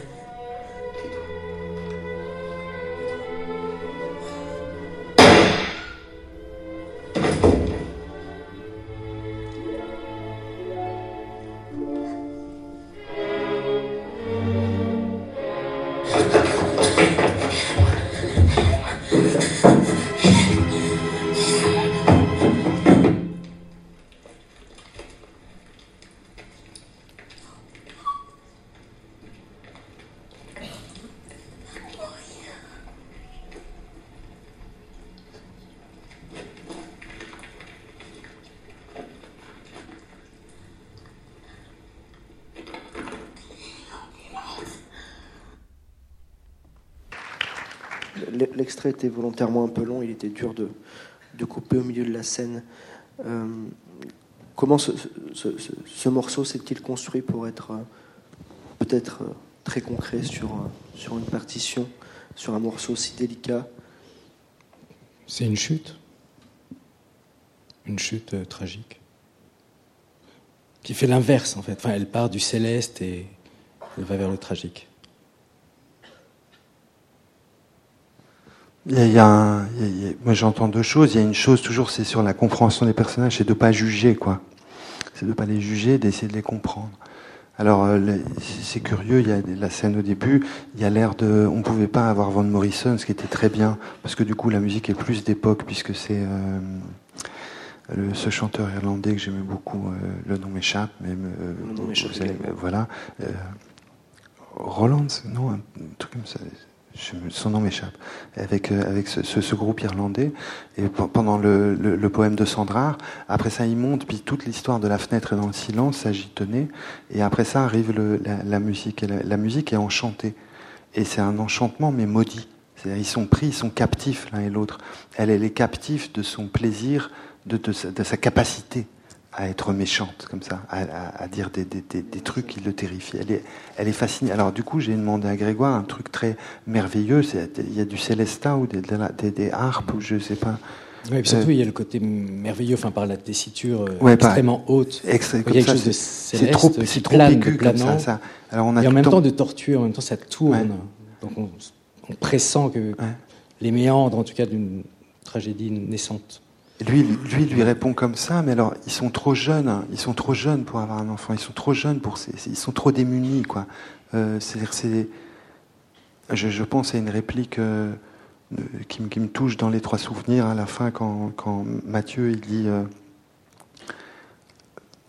nous étions un couple de jeunes pauvres et ils s'en rendaient pas compte. Et c'est ça, ils ont l'impression d'être des rois ou des princes et puis c'est des jeunes pauvres, c'est tout. Alors la musique, elle les, elle met dans un, la, furie comme ça monte en eux, mais pas la musique, la musique le prend. Et puis il y a ce truc. Alors il y a le truc que j'aime beaucoup dans la, musique, c'est que c'est une boucle et c'est ça reprend, c'est interminable. Il y a deux fois le, thème se reprend avec une, variation et une variation à la fin qui, qui se termine me, me frappe aussi l'utilisation qu'on a faite des silences. C'est-à-dire le fait que la scène commence dans le silence, le fait qu'on retrouve Emmanuel elle y tenait très fort euh, parce que je lui avais dit si tu veux, tu peux crier dans la cour quand tu appelles euh, après les voisins. Euh, et puis je supprimerai le son comme dans Le Parrain 3. Et puis elle m'a dit je ferai mieux que Pacino, moi je le fais l'effet direct, l'effet spécial toute, seule. Donc elle l'a fait toute seule. Et donc c'est ce silence qui vient s'opposer à cette musique qui est merveilleuse et qui se termine mal. C'est un truc merveilleux qui se termine mal, comme cet enfant qui est à venir et qui se termine par une catastrophe. Est-ce que, la musique se faisait sur la scène même C'est-à-dire au niveau des, dialogues, des répliques? Est-ce que vous jouiez en même temps que la, scène qui était sur le banc de montage? Moi, j'alterne, enfin, je compose toujours euh, avec les dialogues, et puis je les enlève, avec l'image, et puis je l'enlève. Je fais un aller-retour sans cesse pour que la musique soit autonome. J'aime bien que la musique soit comme un morceau autonome, qu'elle puisse euh, fonctionner sans les images. Donc c'est un aller-retour perpétuel. Euh, mais, mais c'est quand même dans le son et dans l'image, toujours, bien sûr. Les, points de synchro, il y a toujours, c'est toujours un grand mystère comme ça. Comment ça se fait qu'il y a des points de synchro dans les films et tout? Ils arrivent tout seuls, ça se génère tout seul. C'est le, de la même manière que le, cinéma a toujours à voir avec la psychanalyse, le cinéma a toujours à voir avec la musique depuis qu'il est né, c'est comme ça. Donc vous mettez des images et de la musique, ça a à voir ensemble, ça se bagarre, ça, se réentend, ça se réconcilie, mais ça a à voir. Donc simplement, il faut être à l'écoute des, points de synchro. Il y en a qui peuvent nuire à la performance. Il y en a qui... Alors il faut être à l'écoute de ça, mais il se génère automatiquement. Donc en fait, c'est pas c'est pas quelque chose qui est fondamental. Et comme le dit Grégoire, c'est important que la pièce musicale se tienne, qu'elle ait un sens, qu'on donne à entendre quelque chose qui soit beau aux, aux auditeurs. Quoi, c'est ça. Vous voyez, plutôt que de, de, de, de juste de, faire du Walt Disney en essayant juste de, voyez, de mimer le trajet des acteurs. Quoi. Mais c'est ce côté inéluctable de, cette boucle qui me frappe. Est-ce que Rob ou Rebecca avait... Bah, ouais, moi aussi, des, des milliards, évidemment. Ouais. Euh, non, peut-être deux choses là, qui ont retenu mon attention spécialement. J'ai beaucoup aimé l'idée de dire que la musique ne juge pas ses personnages. Et ça, c'est vrai que ça participe pour moi beaucoup à la magie là des extraits qu'on vient de voir. C'est vrai qu'on on participe totalement, on est en emphase totalement avec eux et on n'est pas du tout extérieur, on n'est pas spectateur de ce qu'ils vivent en, en jugeant, mais ça va pas ou quoi, ou je sais pas. Non, on est vraiment pris dans leur tourbillon émotionnel. Je trouve ça très beau. Je trouve aussi euh, très beau l'idée de dire que, euh, là Arnaud Desplechin disait, euh, le cinéma et la musique, ça a toujours été une histoire, commune. Et moi, je ressens ça beaucoup quand je vois ces extraits. Je ressens beaucoup, en fait, comment dire, l'histoire du cinéma, quelque chose de, de profond.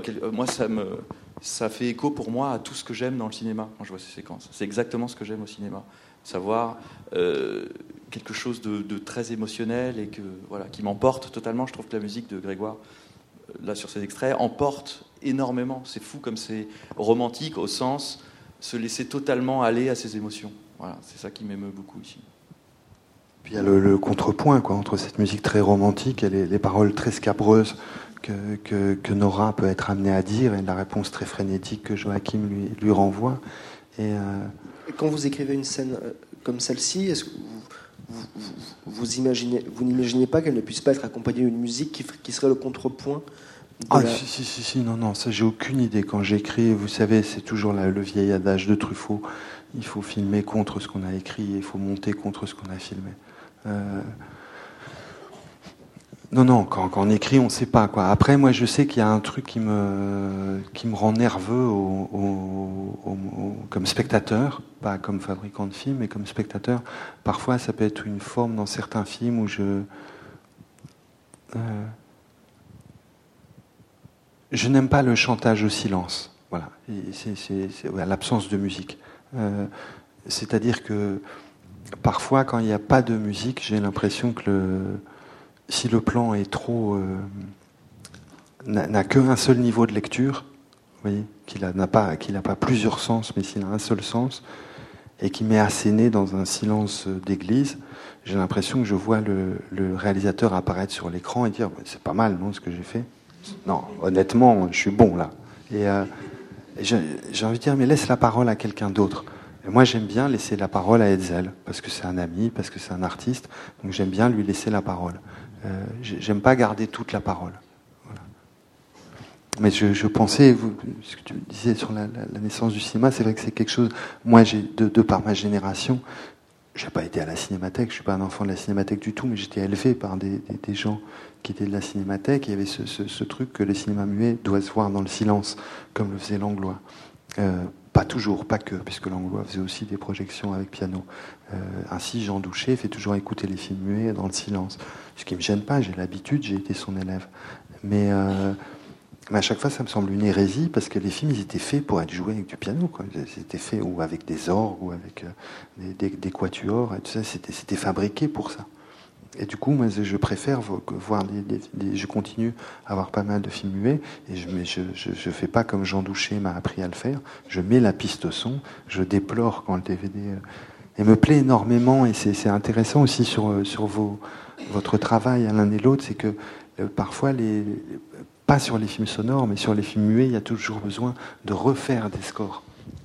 C'est qu'ils vieillissent. Moi, en fait, j'ai commencé par. Euh, avant de composer pour des musiques de films, à un moment donné, il y avait un, mouvement qui s'appelait Ciné-Mémoire, avec des restaurations de films muets, etc. Et je, en fait, j'improvisais à la cinémathèque sur des films muets, justement.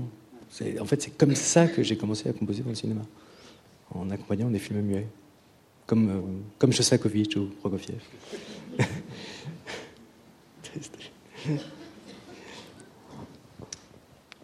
Ce que je trouve euh, excitant en fait avec euh, la musique, c'est son usage dans le film. C'est-à-dire, là quand je vois ton, cet extrait-là particulièrement, je sens qu'il y a un effet d'itération avec la musique. C'est-à-dire, peut-être que la musique est là pour nous dire, cette scène, elle s'est reproduite.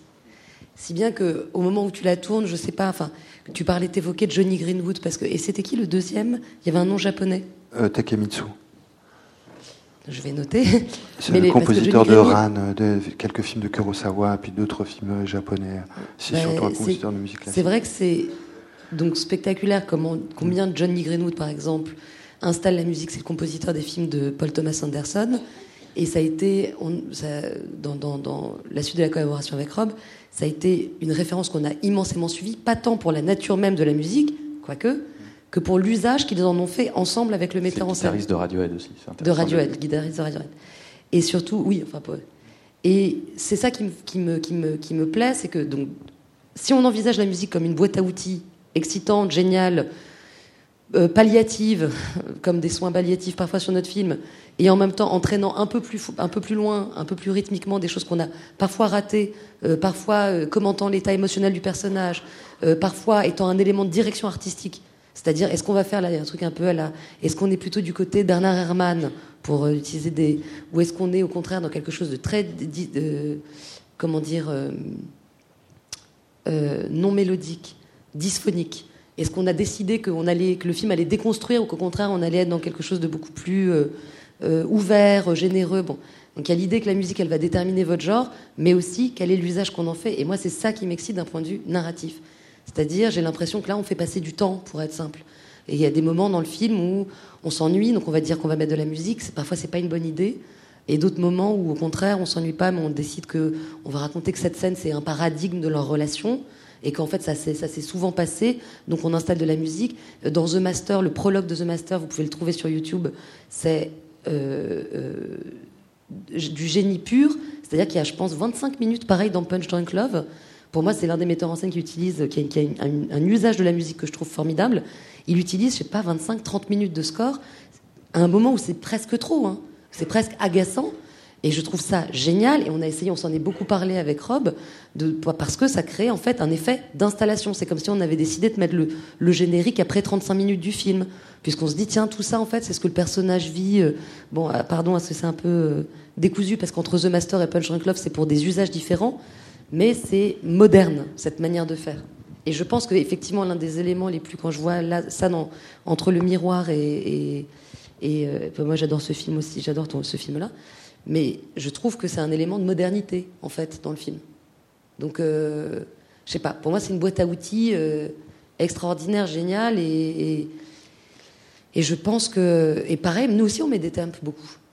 C'est-à-dire, euh, là, ce que toi tu m'enseignes, c'est que tu, tu, commences en fait avec une idée de ta musique et ensuite tu travailles avec Grégoire. Des, mais nous, on fait ça ensemble. Juste pour expliquer, des temps.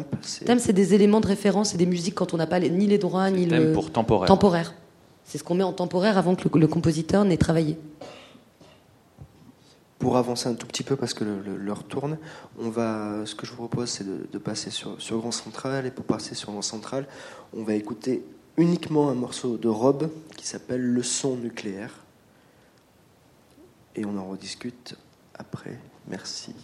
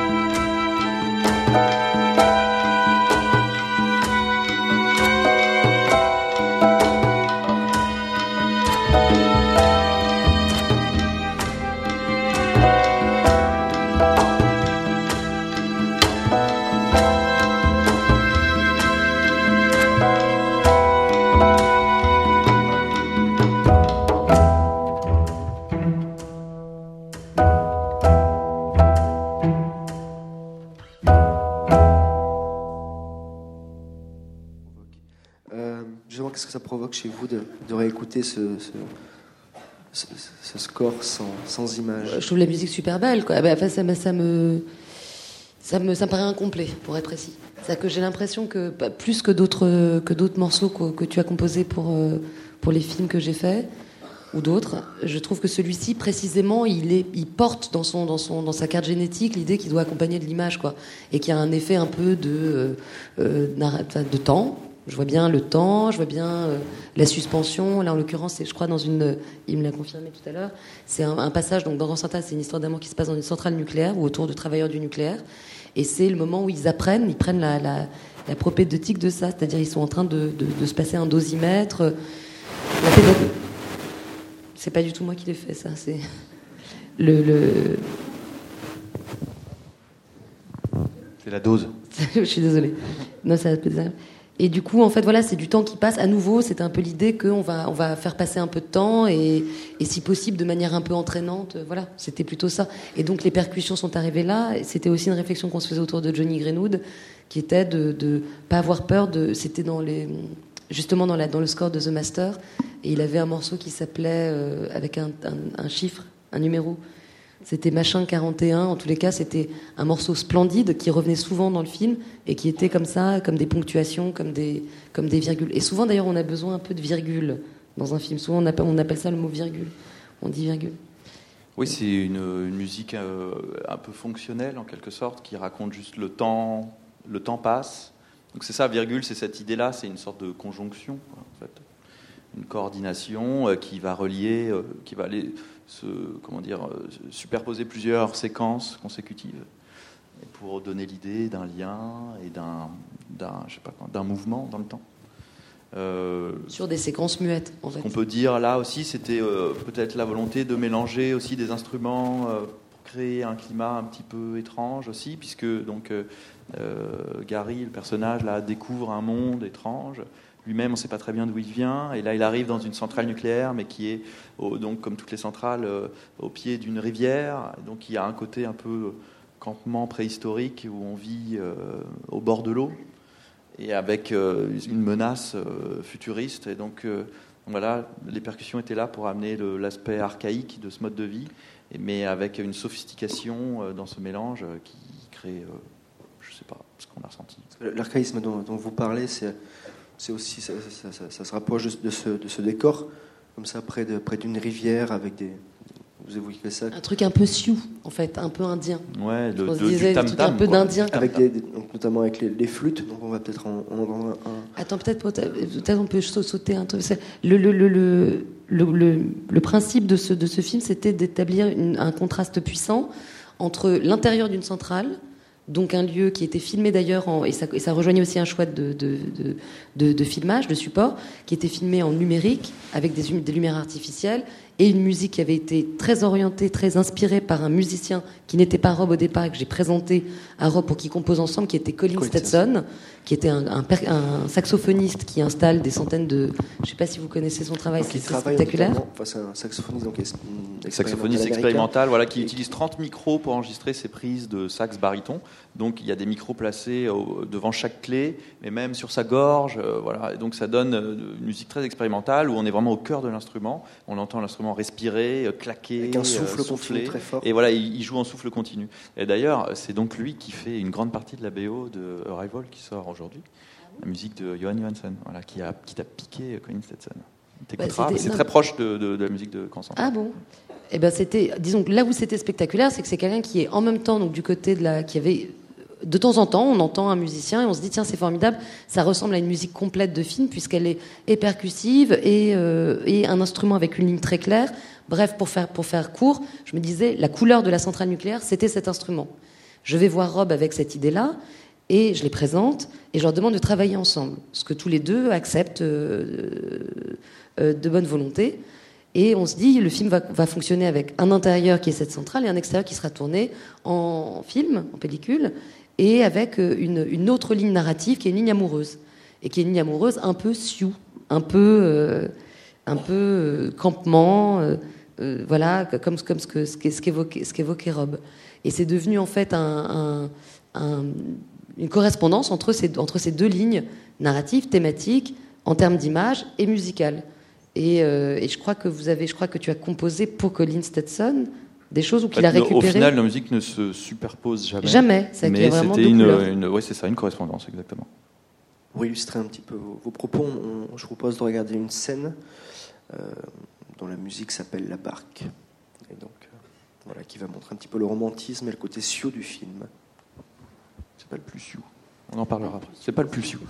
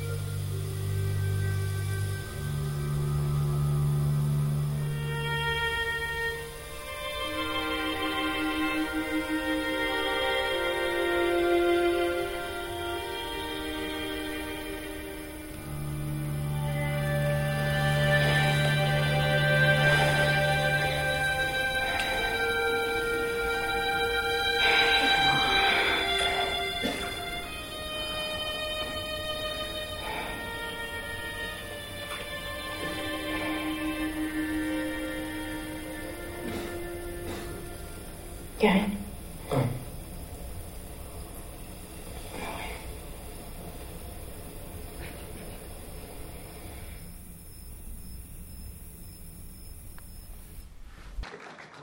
C'est marrant, alors parce qu'en fait, en voyant le, cet extrait que j'ai pas vu depuis euh, 3 ans, 4 ans, je me souviens en fait, c'est un- c'est une séquence entière qui est assez pillée d'un film que j'aime beaucoup, d'un réalisateur que, que je pille souvent, qui est Louis Malle.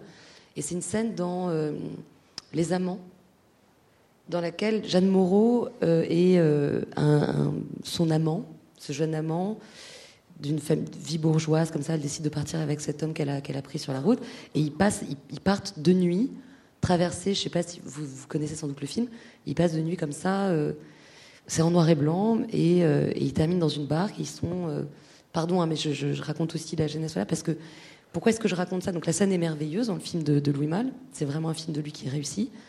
Et, euh, et je, souvent, je montrais en fait cet extrait à mon, à mon chef opérateur pour qu'il envoie, pour, pour qu'il voit l'inspiration de la scène, pour qu'il voit que j'avais besoin d'avoir les, les modifications de, de- bref, de, lumière sur le visage.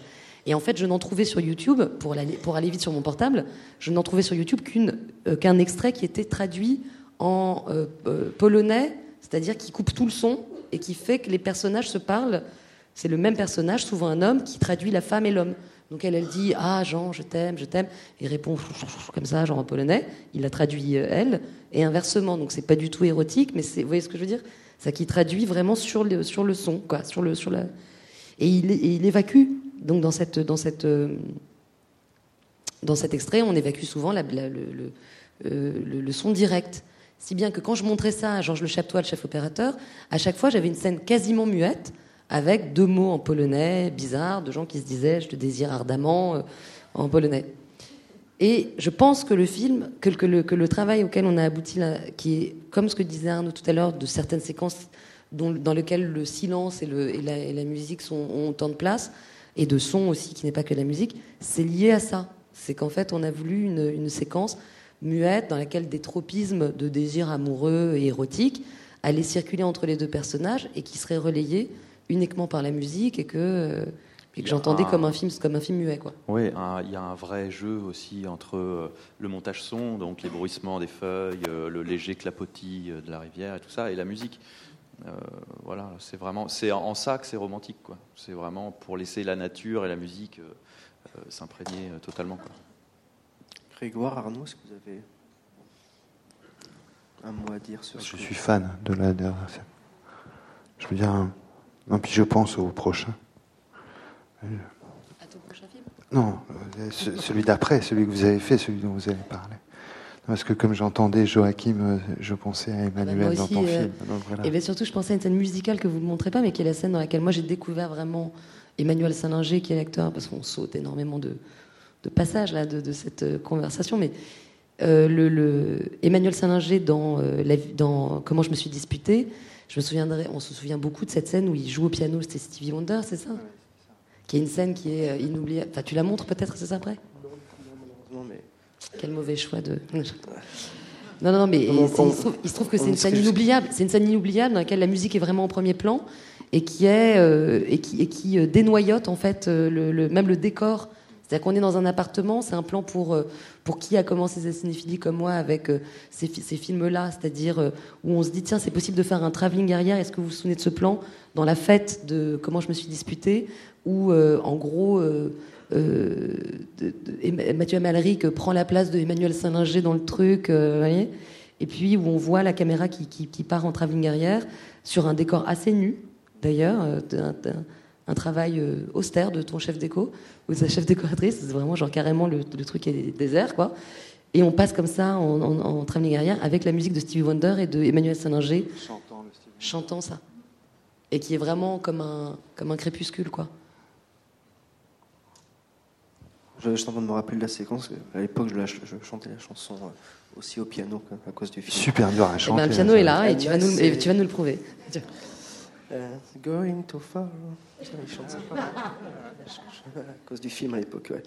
Euh, on, va, on va avancer un tout petit peu aussi, Ça tourne toujours l'heure, c'est horrible le temps.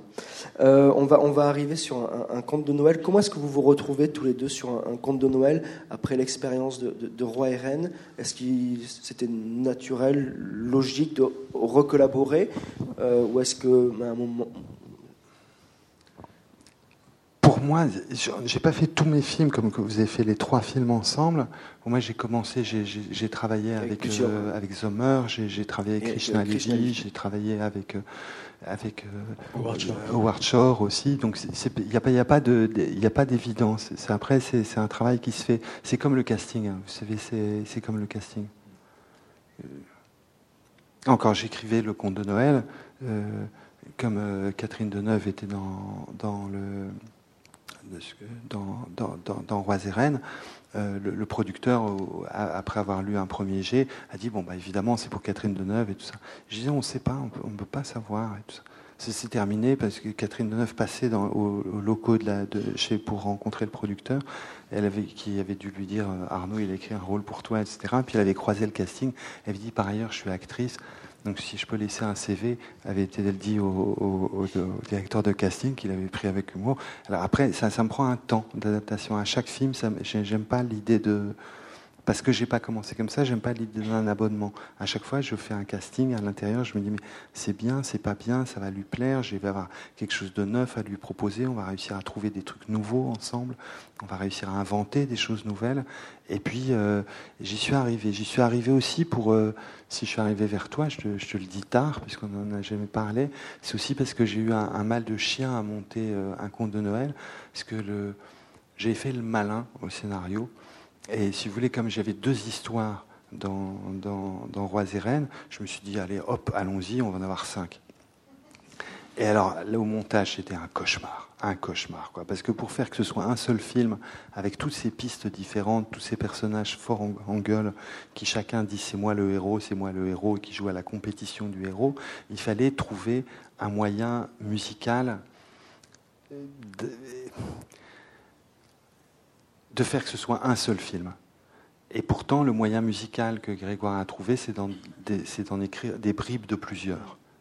le, score de, Grégoire, c'est des, bribes de plusieurs films et qui trouvent leur unité d'une autre façon, mais c'est lui qui sait comment, comment le, film a trouvé son, son unité musicale. Elle se retrouve parce que c'est Grégoire qui l'a composé, donc tous les morceaux, c'est le même artiste qui les a fait. Et pourtant, les morceaux explorent des domaines musicaux très très différents. C'est pour ça qu'on va, on va regarder deux extraits, donc pas forcément l'un après l'autre, mais la, scène du tribunal et, la scène de Henry's March, qui effectivement montre bien qu'il y a plusieurs voix musicales dans, dans, le film. Grégoire, peut-être que vous vouliez dire quelque chose par rapport au Non, mais effectivement, je ne sais jamais si Arnaud va retravailler avec moi. Du coup, il m'appelle cinq semaines avant le mixage et tout se fait tout le temps dans la fièvre et l'angoisse. Oui, c'est pas mal. On regarde l'extrait du, tribunal, puis on, rediscute de tout ça.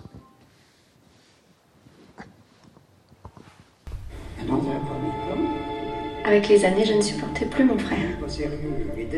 Est-ce qu'Henri était devenu odieux ou est-ce que je ne l'avais jamais aimé? Henri avait acheté un théâtre où il produisait mes pièces avec succès. J'étais sa débitrice et cette dette me faisait un je représente ici les anciens propriétaires du théâtre. Et d'un théâtre qui n'a jamais été payé. Hélas, votre honneur, mon client n'est pas solvable pour l'instant. Ça vient. Peut-être que je n'ai jamais payé ce théâtre, mais je l'ai acheté.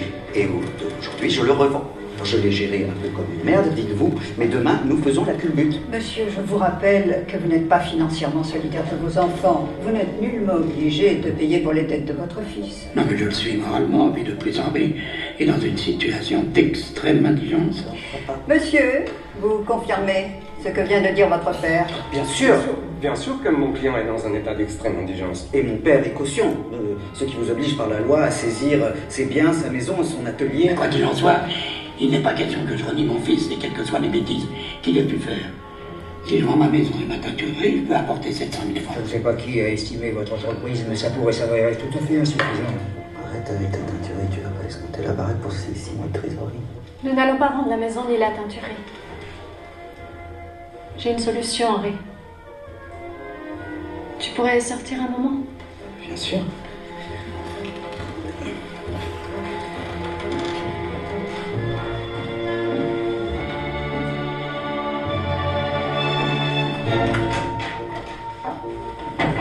Retraite, ma cliente avance le remboursement de l'intégralité des dettes du prévenu. Papa, j'ai mis une condition. Je ne veux plus voir mon frère et je ne veux plus qu'il m'adresse la parole. Jamais. Plus de visites, ni de ces cadeaux surprises. Je veux plus qu'il voit mon fils non plus, je veux plus qu'il voit personne de la famille. On saurait faire une chose pareille, ma chérie. Vous êtes mes enfants. Bien entendu, tu fais ce que tu veux avec Henri. Mais je ne veux plus jamais être obligée, moi, de le supporter. Ni chez toi, ni chez Yvan, Simon, ni au restaurant ou en vacances. Nulle part. Ce que vous demandez à mon client n'est pas raisonnable. Écoutez, je suis commis d'office. Les clients demandaient seulement le recouvrement des, des créances. Madame, vos vies privées ne sauraient faire l'objet d'une décision de justice. Si je me rends où que ce soit, Henri n'y sera pas. Où je serai, Henri ne fera plus partie de la famille. Henri n'avait jamais honoré une traite. Il volait ouvertement la caisse. Attendait le moment propice pour vendre avec profit ce qui ne lui appartenait pas. Henri aurait choisi la prison plutôt que l'honnêteté. Quand le tribunal du commerce fut saisi, je décidai pourtant de sauver mon frère. Une dernière fois. votre sœur a voulu témoigner contre vous pour vous retirer la direction artistique du théâtre. J'ai pu arguer de l'impossibilité de témoigner contre un membre de la famille. Et votre sœur a demandé à ne plus jamais vous voir. Il me semble l'avoir entendu dire que vous étiez banni. Banni? Oui, oui c'est. Il me semble que c'est le mot qu'elle emploie. Je suis désolé.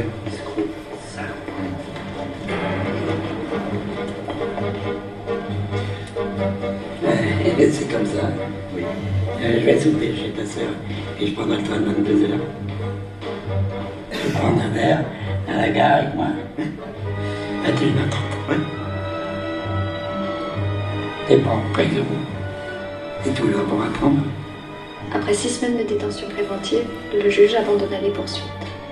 Henri fut acquitté. Mon frère avait disparu de ma vie.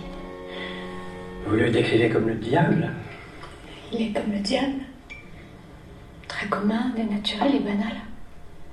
Être rejeté à ce point par sa mère depuis l'enfance, c'est contre nature.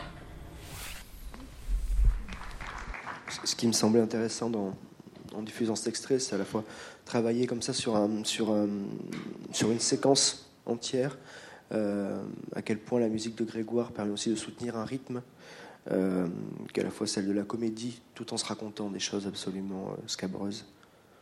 Ben là, ça, me frappe en entendant le, le- le morceau. C'est le, comme je dis, c'est la- l'analyse de ce qui a été fait. La, la- la scène commence de, de la scène chez l'analyste, où c'est Fran- François Rogneux qui joue l'analyste, est très mélancolique. On voit que que Anne Consigny est dans le désarroi, elle pleure, etc. Machin, et tout d'un coup, ça part dans le passé, dans le récit mythique. Alors le récit mythique, c'est Grégoire aurait pu prendre la direction inverse de, ça, de faire une musique très dramatique et d'un souvenir traumatique. Et le souvenir, c'est une comédie. C'est une comédie scabreuse, obscène, du bannissement d'Henri. Et donc il faut que. Et, ce, c'est un choix qui a été fait euh, au tournage, mais pas dans le sens où je savais pas je, si je mettrais de la musique ou non. Ça, c'est des, des expérimentations qu'on fait après à la table de montage. Et je savais que j'avais besoin pour maintenir ce ton de comédie. Avec une autre musique, tous tous les mots devenaient trop cruels. Ils devenaient trop cruels. Et, le, et qu'il y ait une, une joie à voir, euh, joie de, de Henri de défier la justice, de, de faire le malin, de, de, de, de, de, courir la banqueroute, etc. Mais joie mauvaise de, sa sœur de le bannir. Et c'était cette joie que je, que je voulais. Alors je pensais tout le temps, je sais pas, pendant le tournage, j'y pensais tout le temps, c'était la veille où le, le- des pièces d'Ostrovski que j'ai vu monter par Sobel, Les Créanciers, ou des, des- des- des pièces comme ça, très grinçantes de- du théâtre russe près de Tchékov et qui me marquaient comme ça, qui sont des espèces de comédies très sombres, très noires. Et c'était ça la commande, et qui a un rythme qui empêche, qui, qui, on peut pas l'arrêter, quoi. C'est ce rythme qu'on qu'on peut pas arrêter. C'est sûrement le morceau sur lequel on a travaillé, toi et moi, le plus longtemps, euh, sur ce film-là. Ouais, sur ce film-là. C'est ce, celui-là. ouais. Qui nous a pris le Ouais. plus de temps à trouver. Enfin, qui t'a pris, moi je fais rien. Je sais pas jouer de la flûte à bec. Donc, euh, Non, mais en fait, ce qui est, ce qui est difficile, c'est, en, fait, en fait, on fait exactement l'inverse de vous. Parce que chez vous, la musique est quand les paroles se taisent, j'ai l'impression. Et chez nous, la musique est sous les paroles tout le temps. Donc elle est prisonnière un peu des paroles et du sens, du sens exact parfois. Et là, comme il y a mille choses qui se disent, en fait, la musique va changer. Et en fait, c'est pour ça le moteur et l'unité, en fait, le moteur rythmique, cette espèce de, de marche qui avance. Et après, au-dessus de ça, en fait, c'est presque un principe, d'ailleurs, qu'on a repris plus tard dans d'autres films. Et en fait, ça nous permet après d'avoir une narration musicale au-dessus d'un moteur unique, vous voyez, et de traverser des très longues séquences comme ça. Et après, la musique au-dessus de ça dit effectivement euh, son ironie, sa tendresse, parfois le ridicule, enfin, parfois le théâtral quand il claque la porte, la porte. Et euh, voilà, mais elle est prisonnière des paroles. C'est vrai, moi je, moi je, trouve ça très sous-mixé. C'est très frustrant. Mais oui, c'est toujours sous-mixé. C'est toujours frustration aussi. Non, mais c'est toujours sous-mixé. C'est parce que c'est le, mix, le, mixage français, quoi. C'est, on sous-mixe trop fort. On le regrette après. On, on, le, on le sait après. On le regrette. On le regrette. Pourtant, je m'entends très très bien avec Stéphane Thiebaud, le, le dernier encore sous-mixé en musique, à chaque fois. Pour, pour, continuer sur un, conte de Noël, on va regarder un, dernier extrait euh, qui, qui, qui prouvera qu'effectivement, comme vous le disiez Arnaud, il y avait plusieurs pistes mu musicales dans le film qui, mine de rien, servent son, son homogénéité. C'est un extrait très court, mais que j'aime particulièrement, qui est euh, la scène de, de Mathieu Amalric euh, dans, dans, dans une rue. Je peux juste dire, pendant que la lumière s'éteint, il y a un effet de voix off de la musique en fait. Et il y a un effet enfantin qui est commenté, c'est comme un commentaire de quelqu'un d'enfantin dessus. Je vais parler jusqu'à ce que la lumière s'éteigne pour vous, pour vous tenir la main là-dedans.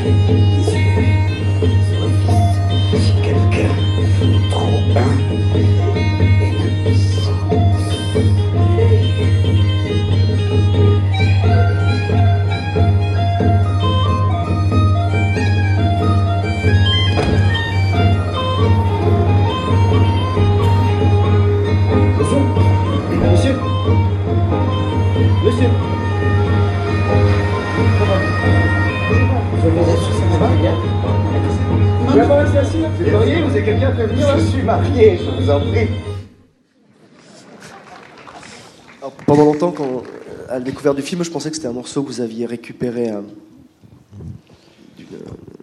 En fait, c'est un thème irlandais. C'est un thème irlandais, ouais. C'est un thème irlandais euh, qui signifiait qu'il avait descendu de bouteille de whisky irlandais. Ça, c'est ta lecture.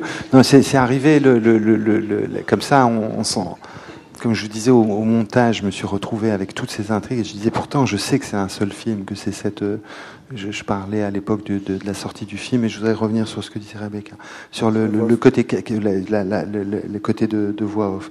Euh, comme ça une, une maison, les calendriers de l'avant, et chaque fois que vous ouvrez une petite porte, il y a une histoire différente qui sort, un cadeau différent qui sort. Et on s'en sortait pas, j'étais très déprimé, je torturais la monteuse, etc. Et, euh, et un jour, je suis venu avec un, musique de, un disque de musique indienne, de, de, des ragas, une collection très très bien de les, ragas du matin, du soir, des disques anglais qui sont très bien faits. Et, euh, et sur Junon, on a commencé à mettre de la musique indienne sur le, personnage de Deneuve. Je sais pas pourquoi. Elle était dans la cuisine, elle préparait le thé, on voyait par la fenêtre et tout ça. Ça me rappelait des bouts de Satyagitray. Je me suis dit, eh ben, voilà. Et puis après, et le même jour, parce que ça, j'en ai j'ai toujours un bon disque de musique irlandaise dans ma salle de montage. On a mis de, de, des musiques irlandaises sur Henri, sur ça et quand il se bagarre. Et ça commençait à marcher parce qu'on commençait à trouver des caractérisations très très fortes. Alors après, c'est comme certains morceaux de jazz aussi qu'il y a dans le dans dans, dans le conte de Noël ça c'est un autre. Il y a des morceaux qui sont très écrits et des morceaux comme celui-là où Grégoire, euh, euh, parce que tu es très calé, quoi. Mais voilà, non, non, on tu a le fait, fais en impro, quoi. On a fait venir, impro, quoi. Oui, on on fait a fait venir venir des musiciens de, de, Irlandais, de Bretagne, de Bretagne, oui, des faux Irlandais, des faux Irlandais, des Irlandais à notre, à nos moyens. Voilà. qui sont Et- venus de leur Voilà, et toi- et toi, tu les diriges. leur ferme, il faut bien le dire. Ouais. Et toi, tu les diriges, tu leur dis, voilà, monsieur part à tel moment, etc. Et c'est des morceaux où il y, a, il y a, comme en jazz, où il y a très peu écrit, et où ça joue beaucoup sur les, les, les, les musiciens que tu, vas, que tu vas diriger après en session d'enregistrement. Et euh, ça s'est fabriqué comme ça. Et si je peux, je peux revenir sur, sur, sur ce, c'est très, c'était au passé, c'est des fois ça permet au passé, quoi. Euh, je, j'ai l'impression quand moi je suis spectateur, j'ai toujours, quand je regarde de ces films muets dont, dont, je te parlais, j'ai toujours besoin de quelqu'un qui me raconte le film, qui me prend par la main et qui me dit et ils s'aimaient, ils se disputaient, ils étaient contents. J'ai besoin de, comme je suis tout petit, j'ai besoin d'avoir un adulte. Moi, quand je regarde les films, je suis vraiment, j'ai 11, 12 ans d'âge mental. Je suis vraiment pas un spectateur. Euh, je suis un spectateur très. Du coup, j'ai besoin de j'ai plaisir à ça. Et dans la scène, le côté au passé, le côté romanesque du truc, passé par le, le, fait que la musique dit et voilà ce qui se passait. Du coup, ça me libère du, dialogue. Je sais qu'une expérience assez forte comme ça que j'ai eue, et je pense que la scène était muette pourtant. Euh, où est-ce que j'ai mis la musique? Non, je crois qu'elle est muette. Non, elle est muette. J'ai utilisé beaucoup de voix off dans, dans comment je me suis disputé, et j'arrivais. C'était comme un rapport à la musique pour moi. Euh, dire qu'il y avait un, Mathieu Amalric qui devait voir De au Rostand et il lui disait je te lourde. Et voilà, ça fait 11 ans qu'ils sont ensemble. Et chaque fois que j'écrivais un dialogue, je trouvais ça affreux, brutal, euh, banal. Euh, je n'aimais pas ce que ça disait. Ça disait quoi? Le mec, il est malin parce qu'il lourde la fille, la fille, elle va être malheureuse. C'est stupide de la lourder au bout de 11 ans, autant rester avec.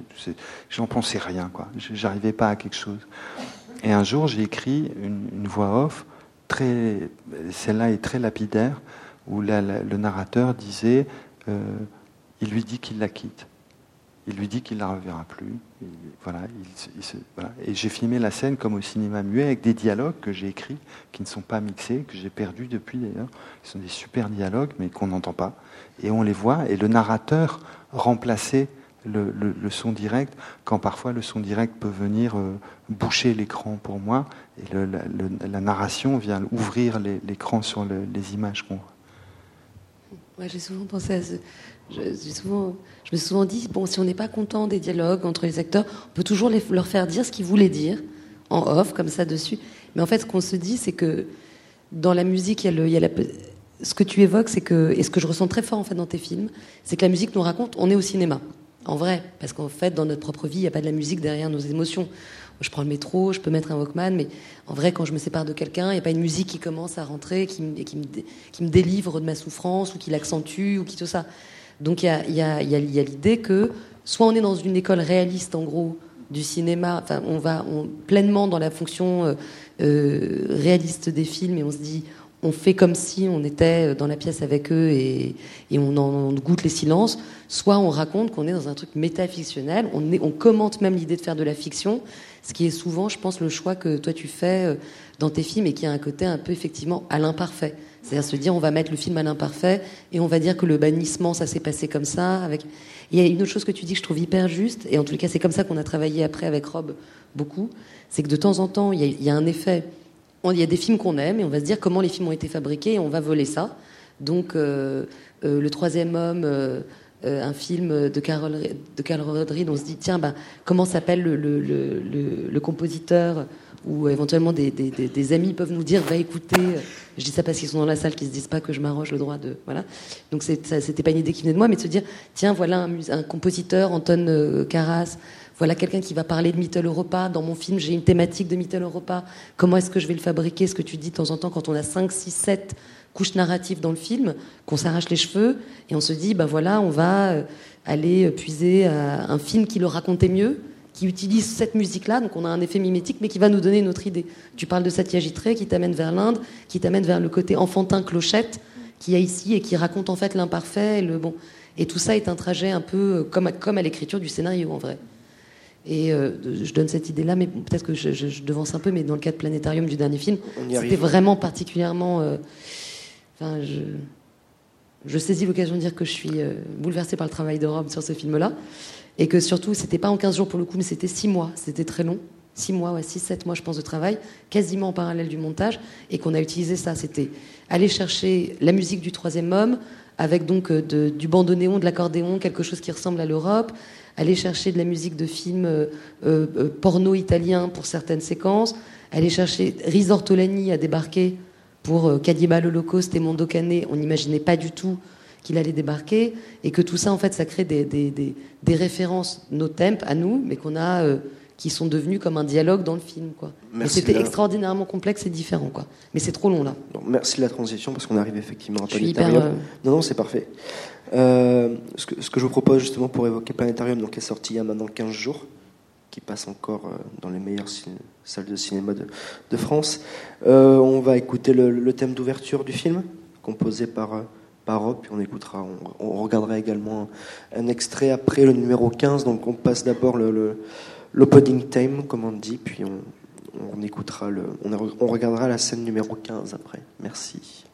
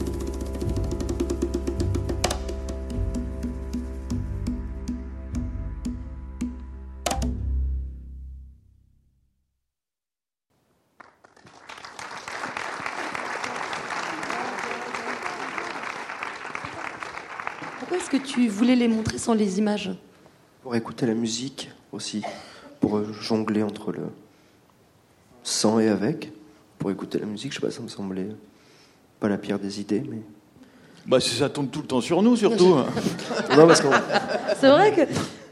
Ouais, Non, du coup, que- je sais pas très quoi- trop, trop, trop bien quoi dire. euh. Alors, si, alors, il y a, y je, je rebondis. Ah, bah, bah, merci. Eh ben, en fait, non, le truc qui était hyper agréable avec cette, euh, ce générique, mais j'ai dû, le pauvre, il s'est arraché les cheveux, manifestement pas tous, puisqu'il en reste pas mal. J'essaye de créer l'un truc, euh, voilà. Mais c'est le, le... Je suis désolée. Mais c'est le, le, le fait que le, que le morceau... Donc, il y a une grande inspiration de, de Riz Ortolani dans, ce, dans, ce, dans, ce, dans ce- le- la première partie du générique. Le générique est composé avec... euh, il y a- on voit bien qu'il y a, y y deux étapes. Une première qui serait très lyrique, un tout petit peu européenne, euh, plus euh, très européenne, symphonique. Et je peux pas dissocier cette écoute de l'émotion que j'ai eue à, l'avoir enregistré avec vous au- dans le studio 1 de, de- d'Abbey Road. Donc, qui est le, un studio totalement mythique. Donc, ça, ça faisait partie d'une, d'une excitation aussi, il faut le dire, de, de voir le, le, le, le- le côté analogique, en fait, euh, du, du- de, de ce score-là, qui était différent des scores plus synthétiques qu'on avait pu faire avant, ou qui étaient, voilà. Dans un temple de la musique européenne et de la musique de film. C'est vrai. Et le jour de la mort, en plus, du, du producteur des Beatles. Bon, ça c'était pour l'anecdote. Et donc, euh, une, toute une première partie, voilà, très très Mittel Europa, et une deuxième partie qui est plus cabaret, un peu Nino Rota, en fait, là c'est ce qu'on entend, et qui va annoncer, en fait, le film s'ouvre sur. euh, le film se passe dans les années 30, avec deux spirites américaines qui débarquent en train. Donc c'est pour ça qu'on regrette un peu, parce qu'il y, y a quelque chose de très, euh, de très qui débarque en train d'un continent vers un autre et qui se retrouve sur une scène de cabaret. Et évidemment, il doit y avoir une sorte d'inspiration, je pense, dans la deuxième partie du générique, d'une musique plus euh, euh, de, de mise en scène, de, de mise en scène de soi, plus festive, plus spectaculaire, avec des cuivres et Avec euh, le sifflement. et le sifflement. Et l'histoire de ce sifflement, c'est qu'on a enregistré les, les- les percussions avec un, un percussionniste formidable. Je lui ai demandé, j'étais présente parce que j'avais envie d'installer les percussions sur le reste de la séquence que vous n'avez pas entendu là maintenant, qui se passe au cabaret.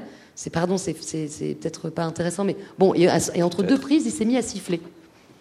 Et nous, on avait toujours galéré sur ce générique de début. On n'arrivait pas à trouver le générique à la hauteur de Oui, mon oui, rêve. l'instrument, quoi, l'identité Oui. euh, centrale. ouais. Quelle serait l'identité? Comme parfois dans certaines symphonies, euh, et je pense vraiment au mot symphonie, c'est-à-dire dans, dans- je crois que dans, dans, dans, dans Per Gynt, par exemple, il y a toujours un, un instrument associé à un personnage. Il y a le violoncelle souvent pour la femme, la clarinette pour l'homme. Il y a des, il y a des instruments comme ça qui correspondent à des. Et on a souvent, en fait, moi j'ai une formation de musicienne classique, ce qui donne toujours l'occasion à Rob d'exploser de rire parce que. Parce que c'est pas mon cas. Parce que, non, parce que je ne cesse de dire attends peut-être que je vais le jouer au violoncelle, ce qui ne m'est jamais arrivé depuis 1992. Et lui me dit mais peut-être que tu devrais le jouer au violoncelle, donc ça n'arrivera jamais. Mais donc ça me donne l'occasion en fait d'avoir des espèces de références euh, euh, classiques là-dessus et, et un peu de jazz. Alors l'idée que des instruments arrivent au fur et à mesure, comme dans euh, des morceaux de Gil Evans où tu as un, un morceau dont on parle souvent qui s'appelle La Nevada et où les, les instruments arrivent au fur et à mesure comme un boléro. Donc voilà, là cette idée c'est pareil, on fait une couche puis une autre puis une autre comme si on allait installer euh, toutes les couches narratives du film, qui sont nombreuses dans ce film-là pour ceux qui l'ont vu. Et il s'est mis à siffler, et ce qu'il a sifflé entre deux prises, ce, ce Ouais, il a sifflé le thème et puis voilà, on s'est, c'était. on s'est dit formidable, on va l'installer. En gros, pourquoi on regrette de ne pas avoir l'image? Parce qu'en fait, le morceau, là, c'est vrai, quand on l'entend, peut-être qu'on le ressent, mais c'est évident avec l'image. Donc c'est un grand voyage et une sorte de promesse de cinéma. Donc c'est le, le générique de début du film et c'est une sorte de rêve, de promesse. De, il se passe plein de choses. On est, euh, moi, enfin, c'est ce que j'ai essayé de faire, en tout cas, qu'on soit pris dans un rêve de cinéma. Euh, que que va-t-il se passer? Ça que rejoint un peu ce que tu disais sur Sur le début Breakfast at Tiffany, c'est-à-dire un début qui nous raconte vous êtes au cinéma, nous sommes dans le registre de la fiction. D'ailleurs, regardez, ça vous donne un souvenir de certains morceaux que vous avez entendus. Euh, on pense à ça, ancre le film dans la cinéphilie. Et euh, c'est une certaine captatio benevolentiae qui nous dit vous allez entrer, spectateur, si possible avec bienveillance, dans ce film qui sera un film qui, si vous le voulez, peut ressembler à d'autres euh, ou vous faire vous souvenir de, de quelque chose d'historique. Donc il y avait une part historique effectivement dans le générique. Voilà, c'est comme ça qu'on l'a construit. Je vais essayer de, de me faire pardonner, de passer un extrait de Planétarium. On pourra écouter, voir des images et de la musique. Si on peut passer la scène. Le prends pas mal, c'est Non, non, non, je le prends pas mal. Non, c'est de l'humour. Euh, si on peut passer la scène numéro 15, ce qui est l'installation chez Corben, puisque les deux spirites américaines donc, qui arrivent en France s'installent chez Corben, producteur de cinéma joué par Emmanuel Salinger. Merci.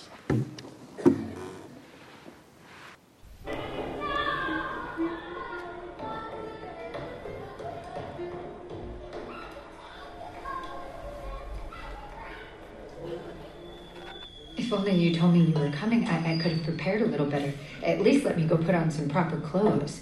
No, please. Stay. Have a seat.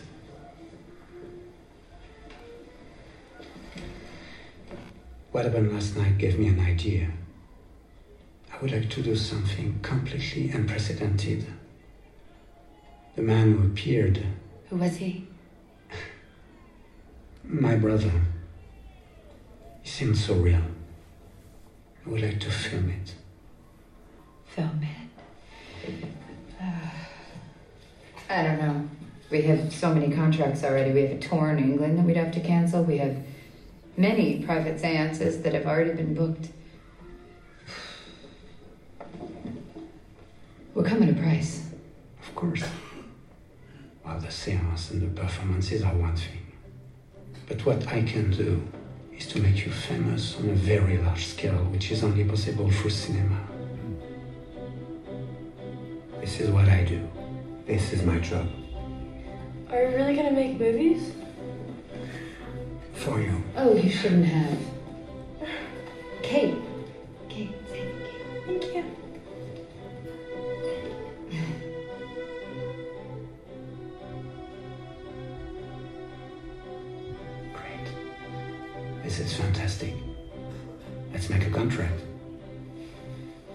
contracts. you could even move into my place. Laura? Excuse me for one moment.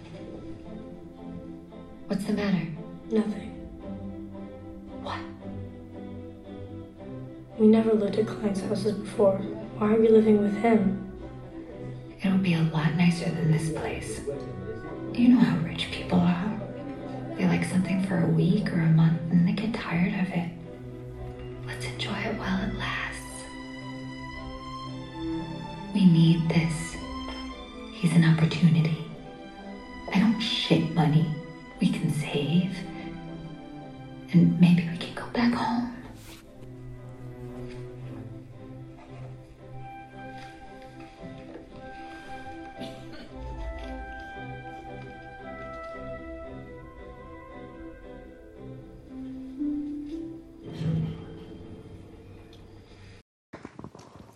Alors, ce qui- est intéressant avec cette séquence, pour ce qui concerne ce film, c'est que ça part d'une, d'une, comment dire, d'une défaillance. Moi, j'aimais pas le décor. C'est-à-dire qu'on, j'arrivais pas. à- C'était un plan en champ contre champ. C'était une scène qui était très importante dans le film parce qu'elle scelle un contrat entre les acteurs, entre les personnages. Je pouvais pas me passer de cette scène. Je pouvais pas la, couper. Et, euh, et en même temps, quelque chose me déplaisait. Si bien que très rapidement, on s'est demandé avec le monteur comment échapper au décor, comment se, se débarrasser du décor, comment disparaître. Et puis le film était long et au final, en plus, il est presque. Peut-être c'était une erreur. En tout cas, c'est devenu un principe dans le film parce qu'on a décidé de placer comme un ruban sous le monologue de Nathalie Portman avec sa jeune sœur, lui disant Attends. euh, euh, on a besoin d'argent, il faut y aller. Il faut y aller. On a placé comme un, ruban toute l'installation, qui n'avait pas été écrite pour être euh, montée en musique et enchâssée dans cette scène. Et cet enchâssement est devenu ensuite, ça m'a plu, ça m'a séduite. J'ai aimé raconter le film comme ça. Et euh, au fond, un peu aussi comme au passé, ou en tous les cas comme un conte, en tous les cas, la musique ajoutait un effet euh, de conjugaison qui me plaisait dans le film. Et c'est devenu ensuite un principe euh, récurrent dans le film pour aller plus vite, pour moins s'ennuyer, et puis pour condenser quelque chose dans le, dans le film. Et ensuite, en termes de, pour ce qui concernait la musique elle-même, l'indication auprès de Rob, c'était musique. Voilà. Là, c'était faut de la musique pour qu'on pour qu'on puisse sortir du lieu. Mais c'est sans doute l'une des musiques qui est le moins, je trouve, singulière. Elle a le moins de singularité propre à Rob et le plus de fonctions Fonction. d'usage liées au film. Tout à fait. Euh, non, euh, il y a une anecdote qui est assez étonnante. Je me souvenais pas d'ailleurs euh, précisément de ça, mais en fait, donc la musique commence assez tardivement dans cette séquence. D'ailleurs, ça m'a amusé. Je me suis dit bon, après avoir écouté sans les images, maintenant on va regarder les images sans musique. En fait, la musique a été composée pour démarrer exactement avec l'arrivée de Corben, c'est-à-dire quand on est tout d'un coup en haut des escaliers et qu'on le voit monter, la musique commençait là à l'origine. Et Rebecca a choisi avec euh, avec le monteur, avec Julien Lacheret, de la déplacer de euh, une trentaine de mesures et de la faire démarrer bien plus tard. Et en fait, on parlait tout à l'heure des, des- ces espèces de- d'étrangetés, de, de points de synchro entre musique et image. Euh, c'est très troublant. C'est le, en fait, c'est quasiment le hasard, ou alors si c'est pas le hasard, c'est en fait la magie de l'écriture qui a fait fée. qu'en fait ça fonctionnait bien mieux, exactement la même musique mais placée plus tard, et que le rythme du film euh, s'imbriquait dans la musique. C'est quelque chose qui nous échappe totalement. Voilà, c'est tout ce que j'ai à dire. Arnaud Grégoire, je sais pas si. Je vais juste dire que si je revois le planétarium avec un tel plaisir, c'est le, le- le film est virtuose et, et c'est une virtuosité qui m'a enchanté, mais la, et la performance de- d'Emmanuel Salinger est Tu peux le répéter pour tout le assourdissante. monde parce que je... Si, si, si. Bien sûr qu'ils entendent, vous avez tous entendu. Sur le, on en parlait un petit peu avant la, avant la, la rencontre de ce soir. Vous avez utilisé un, un score particulier pour, euh, pour les, les refs du film. Est-ce que tu peux en parler? Voilà, Voilà. coup, ça fait hyper préparé et tout, mais c'est vrai que nous, en fait, on a. ça fait, pardon, en plus, juste après ce qu'il vient de dire, c'est vraiment le, le- le- donnant-donnant, mais c'est vrai, on a utilisé de- de- beaucoup de références, en fait, de, de- d'Esther Kahn dans le film. Beaucoup, beaucoup des références de Howard Shore, du score de Howard Shore dans, le, dans Planétarium. Et je pense, parce que quand je vous parlais du troisième homme, ou quand je vous parlais de. ou quand il évoquait Satyajit Ray, de temps en temps, votre film vous fait penser à un film qui en serait l'archéologie ou qui en serait la biographie. Et on se dit, tiens, comment lui a fait? Et en fait, par un effet de mimétisme quasiment euh, de, de convocation magique où on a envie d'être contaminé par ce film-là qu'on a aimé, on pose la, référence en se disant, bah là, ça marchait dans le film, pourquoi ça marcherait pas dans le mien? Et dans mon cas, Esther Kahn, il y avait toute une ligne narrative très très forte sur un moment où une, femme, comme Nathalie Portman dans le film, pour ceux qui ont vu le film, et euh, euh, pour les gens peu nombreux qui ont vu le film, c'est une femme qui a envie de s'abandonner par et pour le cinéma, par la fiction, et c'est un peu la, ligne de- d'Esther Kahn dans le film d'Arnaud Desplechin. Et on est vraiment allé chercher des- Et il y avait quelque chose qui me séduisait beaucoup dans Esther Kahn, c'est que ça racontait un truc, en gros, comme moi j'aime les raconter, mais c'était, mais ça nous intéressait, comme moi j'y arrivais pas forcément. C'est-à-dire, c'est un sujet intérieur, intime, qui n'est pas spectaculaire, mais la musique va ajouter euh, du thriller parfois. Et je trouve que ce que vous avez réussi à faire avec Howard Shore dans Esther Kahn, c'était donc des petits moments où c'était poum poum poum poum entre deux scènes qui pourtant sont pas non plus des méga thrillers, mais ça nous permet de passer d'une scène à l'autre en nous disant quelque chose va se passer, ce qu'on appelait les virgules. Et avec Rob, on a appelé ça une petite boîte à virgules à un moment dans laquelle on piochait, soit.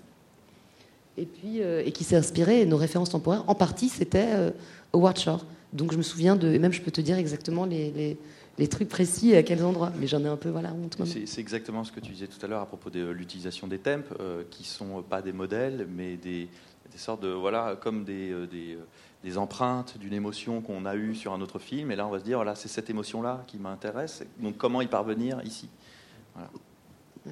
Et ça, c'est vraiment le truc aussi. J'ai l'impression que jamais on est confronté autant à la question du grand sentiment de son film. C'est-à-dire, et c'est un truc avec lequel moi j'ai du mal, par exemple, mais Rob, euh, pour moi, le lien avec un compositeur et le lien constant, euh, récurrent, avec le même interlocuteur pour plusieurs films, il me sert à ça, c'est-à-dire à me confronter au propre secret du film. Il y a des choses que j'ose pas voir ou que je suis compliquée. Je me Mon père dirait je me gratte l'oreille gauche avec la main droite pour un truc simple. Et de temps en temps, avec le compositeur, on est obligé un tout petit peu de simplifier, de se dire mais on veut aller où? Que- Quelle est la grande émotion qu'on veut faire passer dans cette scène? Et parfois j'ai du mal. euh, Et parfois même aussi on se contamine et le compositeur fait quelque chose d'extraordinairement euh, euh, complexe, sinueux, parce que ça correspond à l'image. Tu vois? Et là, si vous évoquez Stravinsky ou dans, le- dans le, cas de Planétarium, qui est un film qui, prenait un imaginaire des années 30, convoquait un imaginaire des années 30, donc on ne pouvait pas faire la musique qui est en gros la, probité de, de Rob, c'est souvent avec des machines, euh, puisque toi-même t'es pas, tu es musicien, tu es au piano, mais c'est souvent euh, du, synthétique, euh, tu vois, de la musique électronique, même c'est comme ça qu'on s'est rencontrés. Là, on savait qu'on allait repuiser à ça, et ensuite on a collé à quelque chose de un peu pas forcément mélodique et tout ça, et c'était parfois, on s'est perdu aussi parfois. Et on essayait de retrouver de temps en temps, je disais, mais j'ai envie de chanter la mélodie, quoi. Donc voilà, j'ai l'air de. on y est arrivé. On va peut-être passer, on va essayer d'avancer parce que l'heure tourne encore une fois. On va regarder euh, une On avance, dernière. hein, même quand on. On va regarder une dernière. on est sé- arrivé, en fait. Une dernière séquence de, de trois souvenirs de ma jeunesse, et après on passera les micros dans la salle pour euh, pour ouvrir. Non, on n'aura pas le temps. Voilà, on ira discuter après. Une dernière séquence de trois souvenirs de ma jeunesse.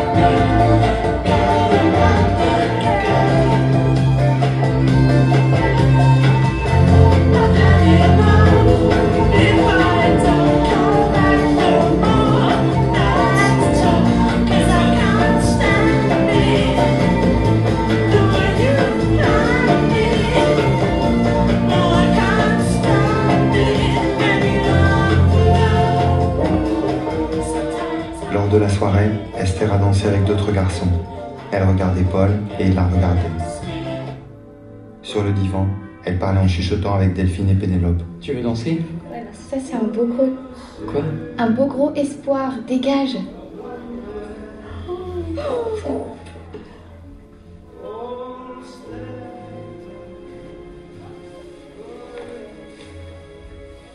Puis, quand elle a mis son manteau, Paul l'attendait dans le couloir.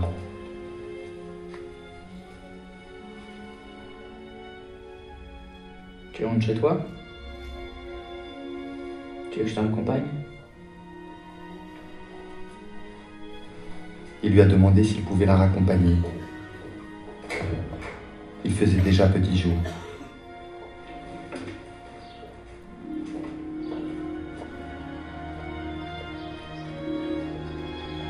Je suis orphelin de mère. Ma mère est morte quand j'avais 11 ans, mais c'est pas une très importante pour moi. Au lycée, à 16 ans, j'avais un ami que j'aimais, il s'appelait Mark Zilberberg. On est partis en Russie tous les deux. Puis sa famille s'est installée à Lyon, je l'ai plus jamais revu.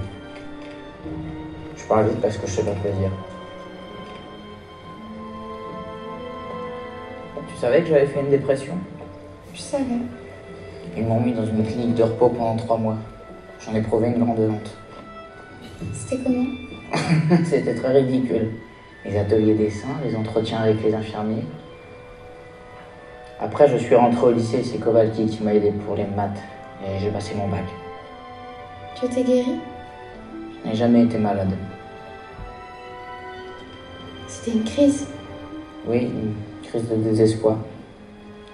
Tu vois, je suis pas une très bonne affaire pour toi.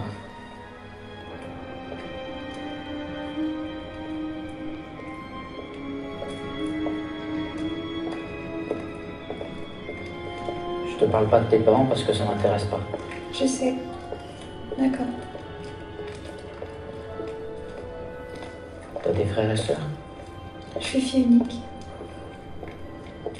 Et tes parents? Je suis la prunelle de leurs yeux. Non, C'est agréable de finir sur cette scène absolument magnifique. Euh, bon, évidemment la musique de The, Specials et puis la, chanson, enfin la musique de Grégoire, euh, Paul et Esther. Euh, Peut-être un mot sur, euh, on n'a pas le temps, hein, mais avec le travail avec Frédéric Junca que vous avez fait comme superviseur musical. Si vous pouvez expliquer un tout petit peu comment. Bah, sur, sur un film comme ça, c'était très très précieux. Comme je vous disais, ce que, ce que j'avais fait avec une, vraie femme de cinéma qui est Véronique Marchand, qui m'a aidé infiniment sur Rois et Reines, je l'ai continué plus tard avec Jinka, que j'avais rencontré, que j'avais remarqué dans les films d'Audiard, et, euh, qui, qui m'a aidé, qui, est, qui, qui, a un savoir musical incroyable. Alors là, c'était un truc d'époque, alors donc il y avait plein de, de, de musique à trouver. Évidemment, je venais avec des, des musiques dont, moi je me souvenais que j'avais envie de, mélanger au score, mais après il fallait le, problème pour clearer, donc pour nettoyer les droits musicaux est devenu de plus en plus compliqué. Et j'ai un cas est spécialiste de ça. C'est lui qui m'a amené le deuxième morceau. J'ai oublié le, ti- le, le titre du deuxième groupe, celui qui joue après juste le. Les Specials, les c'est moi qui l'avais ramené. C'est une des rares fois où j'ai écrit une scène. J'écris, comme je vous disais. Vous voyez, je filme parce que je ne comprends pas ce que j'écris. Enfin, évidemment, je comprends ce que j'écris, mais ça m'intéresse pas ce que je comprends. Donc j'espère que dans le texte, il y a quelque chose que je comprends pas. C'est pour ça que je vais le filmer. Mais après, si je monte, et donc pour moi, monter, ça veut dire travailler avec Hetzel à un moment ou un autre, c'est pour comprendre ce que j'ai filmé parce que je comprends pas. Et, euh, du coup, mais alors du coup, c'est pour ça que j'écris pas les musiques avant ou les trucs, j'en sais rien. Je me dis, je verrai, ça, ça- ça improvisera une autre phase. Et là, pour le coup, cette danse-là est écrite pour ce morceau-là, qui était un morceau que j'aimais beaucoup pour des raisons, parce que j'aimais beaucoup le, cette choriste qui s'appelait Ronda, mais j'ai oublié. euh, Rhoda Dakar. Dakar et, le, et Jerry Damner, c'était un morceau, c'est le, le moment où la, la, la musique anglaise euh, redevient noire euh, sous influence ska, et, etc. Enfin, re- retrouve des, des racines afro-américaines. Et le, le morceau en même temps a une mélancolie anglaise et les paroles sont, sont comme ça com- com- compliquées euh, avec le- la, la scène et ça marchait très bien.